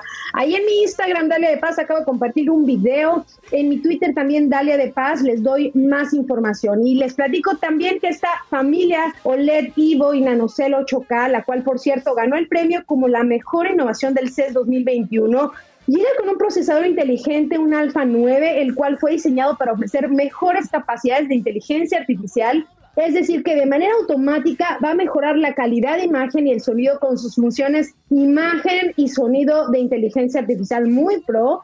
La interfaz que ofrecen sus televisores de LG con Web eh, OS 6.0 va a permitir manejar el contenido en las pantallas de manera muy fácil e intuitiva, que por cierto aquí su control remoto también me pareció muy innovador ya que te permite interactuar con el televisor por medio de comandos de voz y pedirle que ponga una película romántica, las noticias o te dé el clima. Y ojo, porque también es posible señalar directamente en la pantalla con un puntero interactivo o bien con botones de acceso inmediato al Netflix, Amazon, Prime, entre otros. Me parece importante comentarles que OLED eh, tiene hasta 20% más brillo y una imagen más radiante y nítida que el OLED convencional.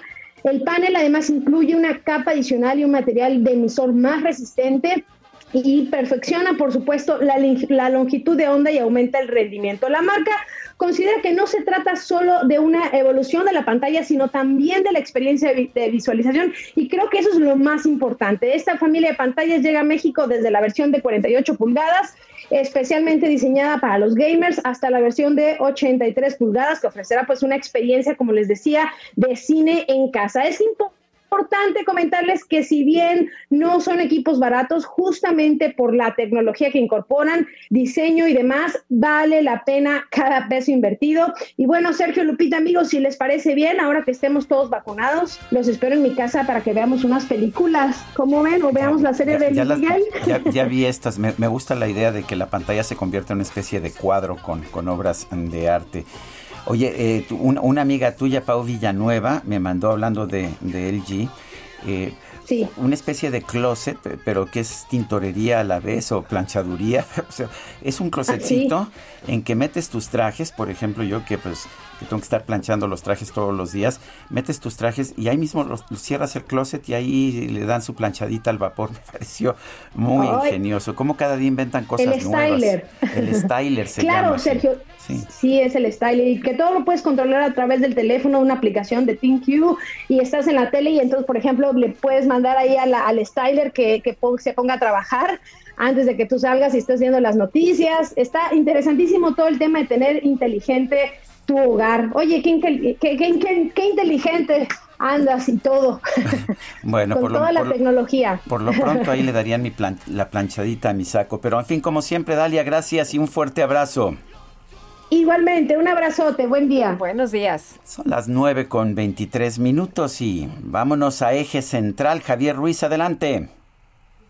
Copita, ¿qué tal? Excelente mañana y continúa esta marcha por parte estudiantes de Chiapas, quienes salieron de la columna del Ángel de la Independencia. Son aproximadamente 400 jóvenes, los cuales pues exigen la, la, liberación de 96 de sus compañeros quienes fueron detenidos el 18 de mayo. Ya en estos momentos marcharon sobre carriles centrales de reforma, la avenida Hidalgo y justamente están entrando en contrasentido del eje central Lázaro Cárdenas, van a llegar a la calle de 5 de mayo y posteriormente hacia el de la ciudad. La buena noticia es que la circulación del paseo de la reforma ya se ha liberado, así que poco a poco podrán avanzar las personas que estaban atoradas desde el circuito interior y en dirección hacia la avenida Hidalgo. Únicamente tenemos el corte de la circulación sobre Hidalgo y también sobre la avenida Juárez. Hay que recordar que tenemos un plantón, así que hay que evitar este punto. De momento, Sergio Lupita, el reporte que tenemos. Gracias, gracias por esta información, Javier Ruiz. Son las 9 con 24 minutos. Regresamos en un momento más ya no me hagas más sufrir.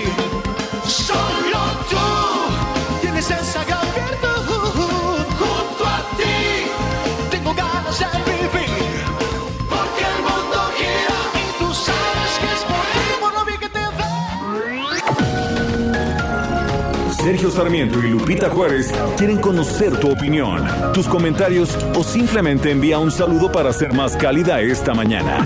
Envía tus mensajes al WhatsApp 5520 109647.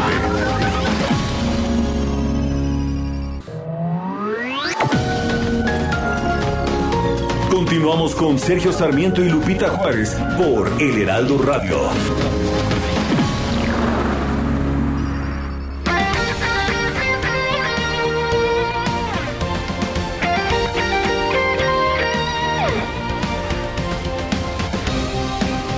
Desde hace 140 años.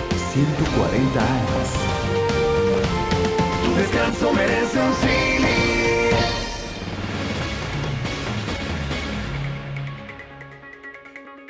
No te voy a mentir, Guadalupe, ya sabes que no me gusta mentir, soy periodista, pero además de eso, pues a ti te confío todo y tú sabes que me gusta ir al hipódromo, la verdad.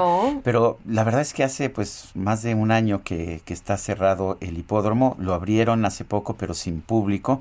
Eh, porque ya era urgentísimo. Pero dame una buena, ¿eh? Dame una buena esta mañana. Sí, pues la buena es que se abre, se abre el hipódromo de las Américas, que es un, pues es un centro familiar de entretenimiento. Se la pasa uno bien. Se la pasa uno bien. Come uno rico. Así es, este, yo siempre me he divertido mucho, ahí este Ahí uh, he hecho incluso alguna, alguno de mis cumpleaños lo hice, lo hice ahí en el hipódromo, pero... Al cual no pude llegar, por cierto. Eh, es que no me quieres, eso, eso ya lo sabemos. pero hemos ido a comer en otras ocasiones, se pone muy bien. Bueno, vamos a conversar con Jacob Moret, encargado de Relaciones Públicas del Hipódromo de las Américas, que me adelantaba, me adelantaba ayer que abren el hipódromo ya al público. Vamos a ver en qué circunstancias, cómo. Eh, Jacob, en primer lugar, gracias, buenos días por tomar, gracias por tomar la llamada y buenos días. No, muchas gracias a ustedes por esta oportunidad, este enlace con su gran público que tienen. Oye, ya, pues me, saben, ya me vas a dejar ir al hipódromo, ya voy a poder ir al hipódromo. Ya a partir de este 22 ya tenemos que organizar pues algún otro festejo porque hemos tenido festejos muy importantes con ustedes y entre otras cosas, tu anuncio a, compañeros y amigos que tuviste, gente muy cercana a ti, de que ya ibas a estar en, en esta en cuando cuando precisamente cuando salí de otra emisora y, y, este y había llegado yo a mi acuerdo con el Heraldo Radio, precisamente yo reuní un grupo de amigos allá en el hipódromo para dárselos a conocer, te acordarás muy bien. Oye, Jacob, cuéntanos, ¿cuánta eh, con qué cupo están abriendo, en qué circunstancias, eh, cómo puedo tener certeza de que si voy, pues no, no me voy a contagiar, en fin, ¿cómo, cómo lo están haciendo? Mira, sí tienes toda la razón del mundo. Lo más importante son las medidas sanitarias, ¿no? Eh, este, lo primero que estamos haciendo es tener entrada a través de los tres niveles del hipódromo. Con esto protegemos o logramos la sana distancia en cada una de las entradas y además en otras áreas del hipódromo van a tener los códigos QR para que nosotros sepamos que están ahí y que ellos tengan la información. En nuestras pantallas vamos a estar pasando información referente a cómo moverte, cómo actuar dentro del hipódromo, además de nuestros ese, servicios de bocinas que tenemos ahí para todos. Es importantísimo, Sergio, que quien quiera ya incorporarse a este deporte, espectáculo, lleve su mascarilla. La mascarilla va a ser obligatoria. Lo demás, pues ya lo sabes, vamos a cumplir con las medidas de que nos está solicitando la autoridad que nos parecen fundamentales, vamos a poner el gel, vamos a tomar la temperatura desde el momento que se entre y vamos, nuestra el número de personas que pueden asistir dependerá de a dónde van. En la grada, que es esta zona amplia y abierta, vamos a tener capacidad para un 25% del espacio. Y en el restaurante 1943, que por el momento es con el único que vamos a iniciar en lo que estamos midiendo la asistencia y el trabajo que estamos realizando para proteger a los visitantes, unas eh, vamos a tener una capacidad del 40%. Oye, entonces a partir de mañana ya nos preparamos. A partir de mañana estamos listos y además, Lupita, tengo una buena noticia para para las damas. Fíjese que con este tiempo que este tiempo que estuvimos este pues desde el desde el 15 de marzo que estuvimos cerrados, pero las actividades siguieron, los caballos entrenaron todos los días, no se les puede detener a estos animales, no se, se anquilosan, se, se pueden dañar. Entonces, eh, lo que hicimos también fue preparar a un grupo de mujeres, aumentar el número de lo que llamamos yoquetas, que son jinetes femeninas, y por primera vez en la historia ya tenemos un grupo de ocho competidoras de muy buen nivel. Y este sábado a las 17.30 vamos a tener la carrera juntas a la meta, donde se enfrentará por primera vez solo mujeres en un mano a mano explosivo que creemos que va a estar muy interesante. Y esto ya lo vamos a repetir a lo largo del año y estamos seguros que con esto el hipódromo abre nuevos espacios para el sector femenino. Pues sí, Dijiste bien una buena noticia. Eso es. Oye, a mí me parece muy importante, Jacob, yo he tenido oportunidad de estar allá, de, de ir a las cuadras, de platicar con, pues con los jinetes, con los ah, con quienes crían los caballos, hay una dimensión social muy importante a lo que hace el hipódromo. ¿Qué nos puedes decir? ¿Qué tantos empleos hay? Pero además, ¿qué tanto genera esto actividad en el campo, actividad en, gente que pues que tiene unos unos trabajos pues muy importantes, sobre todo para la, eh, sobre todo para el apoyo a los caballos? Eh, tienes razón, es una actividad muy importante en ese sentido y déjame decirte que en muchos sentidos tenemos actividades únicas. Solo se realiza el único hipódromo que está en funciones en todo el país es el hipódromo de las Américas. Generamos alrededor de cinco mil empleos directos y con esta influencia que tenemos también, como tú lo dices, en el campo, de donde provienen los insumos, los alimentos para los animales, pues aproximadamente eh, otras 15 mil personas se ven beneficiadas con la, el trabajo que realizamos, que se da en el Hipódromo de las Américas. No hay que olvidar que una de las clínicas veterinarias más importantes del país la tenemos ahí, donde se atiende a caballos a nivel internacional, vienen por los veterinarios que laboran ahí con nosotros para llevarlos porque pues la gente se enamora de sus animales y los, han llevado a Alemania, los llevan a otras partes del mundo. Es una clínica muy interesante donde es, verdaderamente expertos. Entonces generamos eh, toda esta cantidad de empleos, pero te digo, por ejemplo, tú bien conoces a, nuestros este, narradores de las carreras. Ah, Yo les digo, bueno, ¿y cómo lo pones en tu currículum? Porque no hay otro lugar que tienes ¿cuál es su experiencia? Pues nada, carreras de caballos, pues está muy difícil que te den otro trabajo. Hay herreros, galopadores, naturalmente los propios criadores de caballos, es un mundo aparte que gira sobre sí mismo, que es importante en, en, los empleos que está realizando y por eso creemos que es muy, muy interesante que ya se nos haya autorizado, digo, dadas que las circunstancias están dadas, que el, gobierno haya entendido que somos un reactivador importante de la economía. Jacob Moret, gracias por hablar con nosotros. Y los busco al rato porque tenemos que poner una fecha por ahí, ¿eh? Muchas gracias, buenos días. Muchas gracias a los dos, muy Hasta amables. luego, un abrazo. Son las 9 con 38 minutos. Desde México, para el mundo entero. La micro deportiva. Abuelita, soy tu nieto. Bueno, bueno, ya empezó la fiesta en la micro deportiva. Es, viernes, es viernes, Guadalupe. Me parece muy bien qué ambiente se trae la micro esta mañana. Julio Romero, ¿qué tal?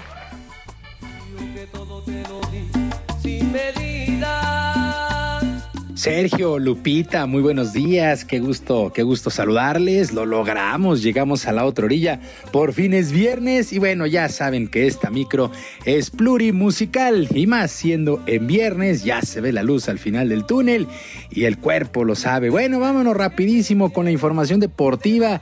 Eh, vámonos con información de los Tuzos del Pachuca. Los Tuzos del Pachuca que tendrán que pagar un par de multas por parte de las autoridades allá en Hidalgo. Bueno, la, la, cifra se eleva a los 504.810 pesos luego del sobrecupo que existió en el Estadio Hidalgo en el duelo de ida de las semifinales ante la máquina celeste de Cruz Azul en un acto totalmente irresponsable, totalmente irresponsable por los Tuzos Ojalá, ojalá que pues la gente pues esté bien. Bueno, la, la, directiva de este conjunto hidalguense ignoró los protocolos de sanidad. Excedió el aforo que le habían permitido que era de 12 mil pero evidentemente rayaba los 25 este escenario. Le caben 30 mil aficionados al Estadio Hidalgo y eran muchísimos más de 12 mil aficionados. Bueno, eh, no se permitió la sana distancia, fue un problema la salida, también la entrada, no se guardaron los protocolos de sanidad, en fin, qué irresponsabilidad de los Tuzos del Pachuca. Bueno, la directiva ha aceptado ambos pagos y donde también sucedió lo mismo, pues falla en la comarca lagunera, en el estadio del Santos Laguna. Tampoco me parece que se respetaron los eh, protocolos de sanidad. Hubo más aficionados de los que se les permitió, pero habrá que ver cómo eh, eh, se, informa esta situación. Creo que Santos Laguna también viola este reglamento. Bueno, ya en lo deportivo vencieron 3 por 0 a la franja del Puebla con tanto de Eduardo Aguirre a los minutos 1 y 26, además de Ayrton Preciado. Nicolás Larcamón, técnico de la franja, salió más que molesto de la comarca al sentir que el arbitraje de Marco Antonio Ortiz no estuvo a la altura, pero confía en darle la vuelta al marcador el próximo domingo en el Cuauhtémoc. Una vez te vi, me enamoré de ti y me atreví a decir lo que te imaginas que opino. Eh, siento que, me parece que el, pueblo a lo largo del desarrollo del, torneo regular, que, se luzca, que juegue, que, gane, que, compita de la manera que hemos competido, eh, generaba elogio, generaba muy buena. Ahora siento como que es incómodo que estemos en esta instancia.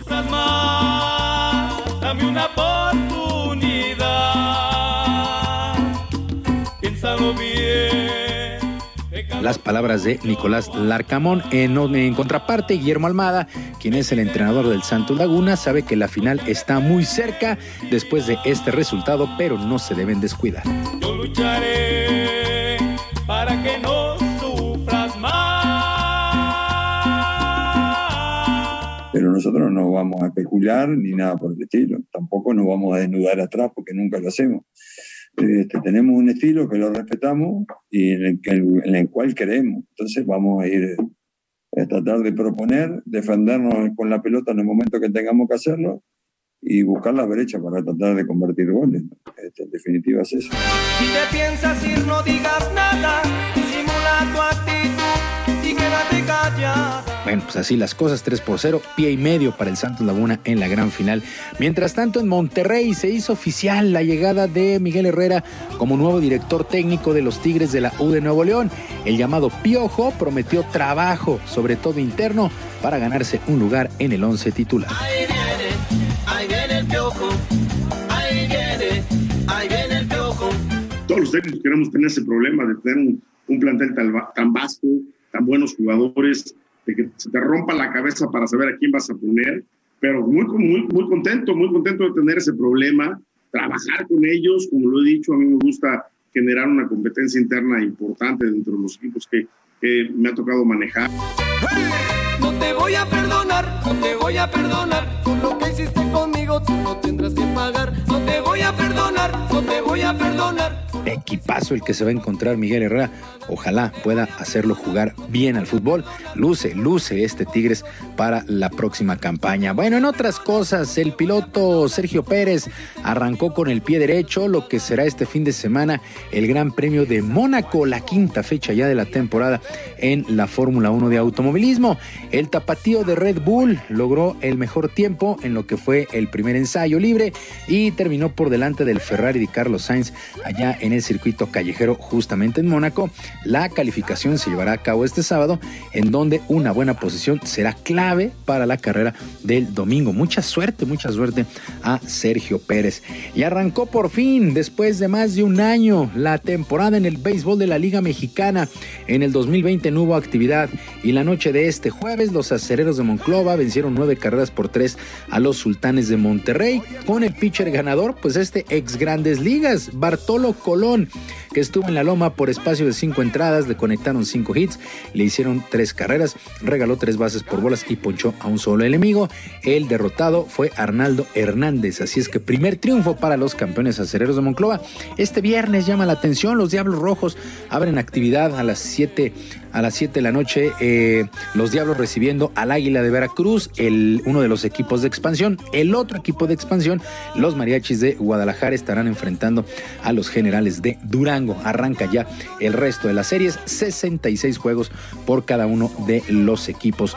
Y ya para despedirnos, los Wizards de Washington derrotaron 142 a 115 a los Pacers de Indiana y con este resultado lograron el boleto ya a los playoffs en la Conferencia del Este en actividad del básquetbol de la NBA. Bueno, los Wizards contaron con una gran actuación de Russell Westbrook, destacó con 18 puntos, 8 rebotes y 15 asistencias, así es que se meten a los playoffs estos Wizards de Washington. Falta definir algunos lugares, pero pues ya prácticamente estamos en juegos de eliminación en el básquetbol allá en los Estados Unidos. Sergio Lupita, amigos del auditorio, la información deportiva este viernes. Les recuerdo nuestras vías de comunicación en Twitter. En Twitter estoy en arroba jromerohb, en arroba jromerohb. Además de, por supuesto, nuestro canal de YouTube, Barrio Deportivo, Barrio Deportivo en YouTube todos los días a las 5 de la tarde con mucha diversión y mucha información en Barrio Deportivo. Yo les deseo un extraordinario día, un mejor fin de semana, que sus equipos ganen y les mando, por supuesto, abrazo a la distancia. Muchas gracias, Julio Romero. Son las 9 con 46. Vamos a un resumen de la información más importante. Desde Palacio Nacional, el presidente López Obrador confirmó que este jueves se reunió con los ministros de la Suprema Corte, Yasmín Esquivel y Juan Luis González Alcántara. Los dos los ha nombrado él. Pues este sí, nos reunimos, estuvimos platicando, como lo hacemos periódicamente con algunos ministros, con algunos, sobre todo con el presidente de eh, la Suprema Corte de Justicia, porque ayer me reuní con dos ministros más que tenía tiempo que no los veía o que no nos reuníamos. ¿Quiénes fueron? Eh, la ministra Yasmín y el ministro Alcántara. Bueno, y te acuerdas, si se acuerdan amigos, que hace unos días el presidente en la mañanera dijo que el gobernador de Tamaulipas no tenía fuero. Bueno, pues eh, señaló que la Suprema Corte de Justicia debe aclarar si el gobernador de Tamaulipas, Francisco García Cabeza de Vaca, tiene fuero o no. En el caso del el Poder Judicial y en lo relacionado con el señor este, Cabeza de Vaca, a mí me gustaría que la Corte resolviera lo más pronto posible y que no haya ambigüedades con claridad, este, que digan si el señor tiene fuero o no tiene fuero y que asuma el Poder Judicial su responsabilidad, que todos, que todos actuemos de manera responsable. No, no hablamos de eso, pero les corresponde a el Poder Judicial. Estoy 100% de acuerdo ahora sí con el presidente de la República, solo que ese ministro que él no se acordaba su nombre, Alcántara, que es Juan Luis González Alcántara, Carrancá, es su apellido materno, Carrancá, eh, pues ya lo dijo, dijo que, que sí, que lo pueden juzgar, que lo pueden procesar después de que termine su mandato. No sé por qué se hace tantas bolas el presidente, ¿no? Pues ahí está muy claro lo que había dicho el ministro. El canciller Marcelo Ebrard informó que México y Bolivia alcanzaron un acuerdo para suprimir las visas para los ciudadanos de ambos países con el objetivo de impulsar el turismo y las inversiones. Autoridades de Reino Unido pospusieron hasta el mes de octubre la audiencia sobre el reclamo de entrega en extradición a México de Karime Macías, ex esposa del exgobernador de Veracruz, Javier Duarte.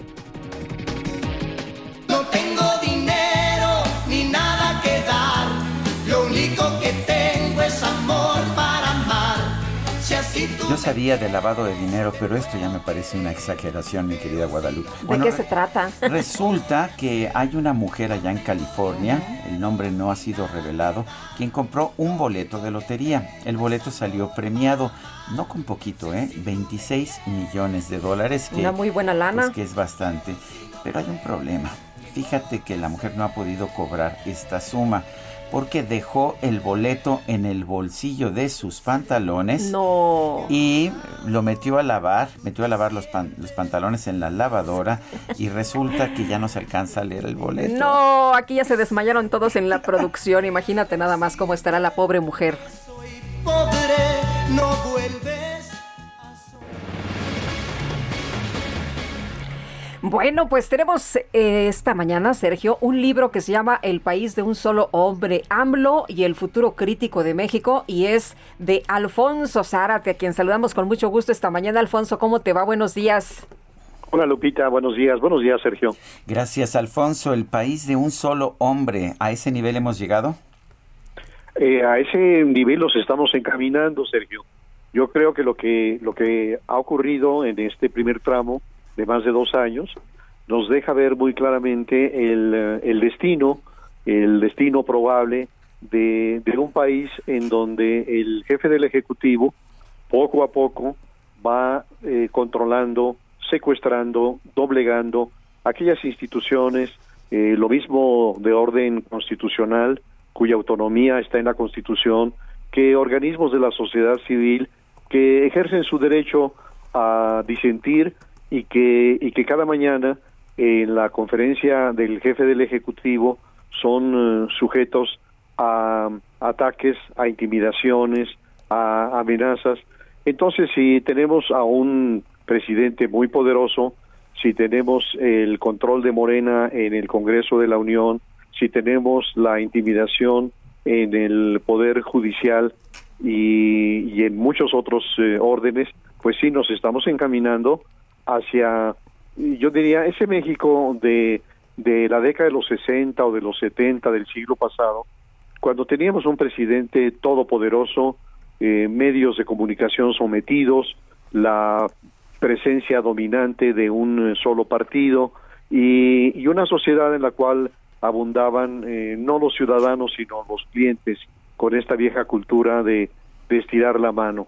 Entonces creo que el, el, el problema y la alternativa que se nos presenta en el corto plazo es eh, si se va a construir una oposición que pueda generar un equilibrio en los eh, poderes como es eh, deseable en una democracia o si por el contrario Morena va a tener no solo mayoría simple sino incluso una mayoría calificada que le permita continuar la ruta de desmantelamiento de instituciones eh, ya nos avisó que piensa desnaturalizar el Instituto Nacional Electoral, eh, desaparecer el Instituto eh, Nacional de Acceso a la Información y creo que los eh, días recientes el objetivo ahora ha sido Banco de México, que, que tiene una autonomía constitucional, pero que puede ser revertida. Así que eh, sí percibo que estamos en un, en un momento de grandes definiciones y diría yo de, de enormes preocupaciones. Eh, Alfonso, ¿cómo ves tú eh, este panorama 2021, eh, un año crucial? Tú hablas de distintos escenarios, un presidente que pues ha polarizado tanto, pero que parece que lo ven como un dios, ¿no? La gente, como tú escribes, su gente lo escucha con devoción, justifica sus dislates, ignora o desestima sus errores y tunde a quienes se atreven a criticarlo. Sí, lo que lo que estamos viendo eh, yo hablaría de un sembrador de odios, porque la responsabilidad de un jefe del Ejecutivo es eh, gobernar para todos los mexicanos. Yo creo que es, es sensato, y razonable que privilegie a los más pobres, aunque no estaría de acuerdo en que esto fuera a través de políticas asistencialistas. Yo creo que apoyar a los pobres significaría generar condiciones de infraestructura carretera, aeroportuaria, educativa, de salud, etcétera, que incentiven la inversión, la generación de empleos bien remunerados y que, y que eso modifique estas condiciones de pobreza en la que viven millones de, mexicanos. Sin embargo, el presidente lo que hace cada mañana es eh, em, incentivar el, el odio, la, la, lucha de clases eh, y, y, claro, tenemos este, este tema que no es, eh, no es fácil de elucidar, que es el, el milagro de la aprobación al presidente. Es decir, mucha gente se pregunta qué explica eh, en un contexto en donde ha habido un pésimo manejo de la de la pandemia. Todos recordamos al presidente de la República en los, primeros momentos invitando a la gente a salir, a abrazarse. Eh, un presidente que hasta la fecha se niega a utilizar el cubrebocas y a dar un buen ejemplo pero tenemos también las malas cuentas en materia económica, tenemos eh, las malas cuentas en materia de, de seguridad y, frente a eso una, un grueso de la sociedad que no solamente lo quiere, sino que lo venera y, que, y, y cuya clave, en mi opinión, está básicamente en eh, los programas asistenciales. Bueno, gracias Alfonso Zárate, se nos acabó el tiempo. Guadalupe Juárez y Sergio Sarmiento lo invitamos a escucharnos nuevamente el próximo lunes. Hasta entonces, gracias de todo corazón.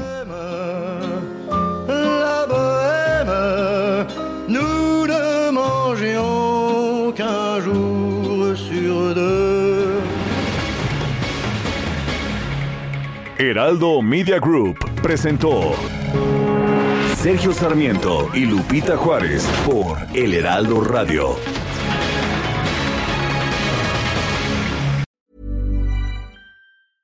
Imagine the softest sheets you've ever felt. Now imagine them getting even softer over time. That's what you'll feel with Bowl and Branch's organic cotton sheets. In a recent customer survey, 96% replied that Bowl and Branch sheets get softer with every wash. Start getting your best night's sleep in these sheets that get softer and softer for years to come. Try their sheets with a 30-night guarantee. Plus, get 15% off your first order at bowlandbranch.com. Code BUTTERY. Exclusions apply. See site for details.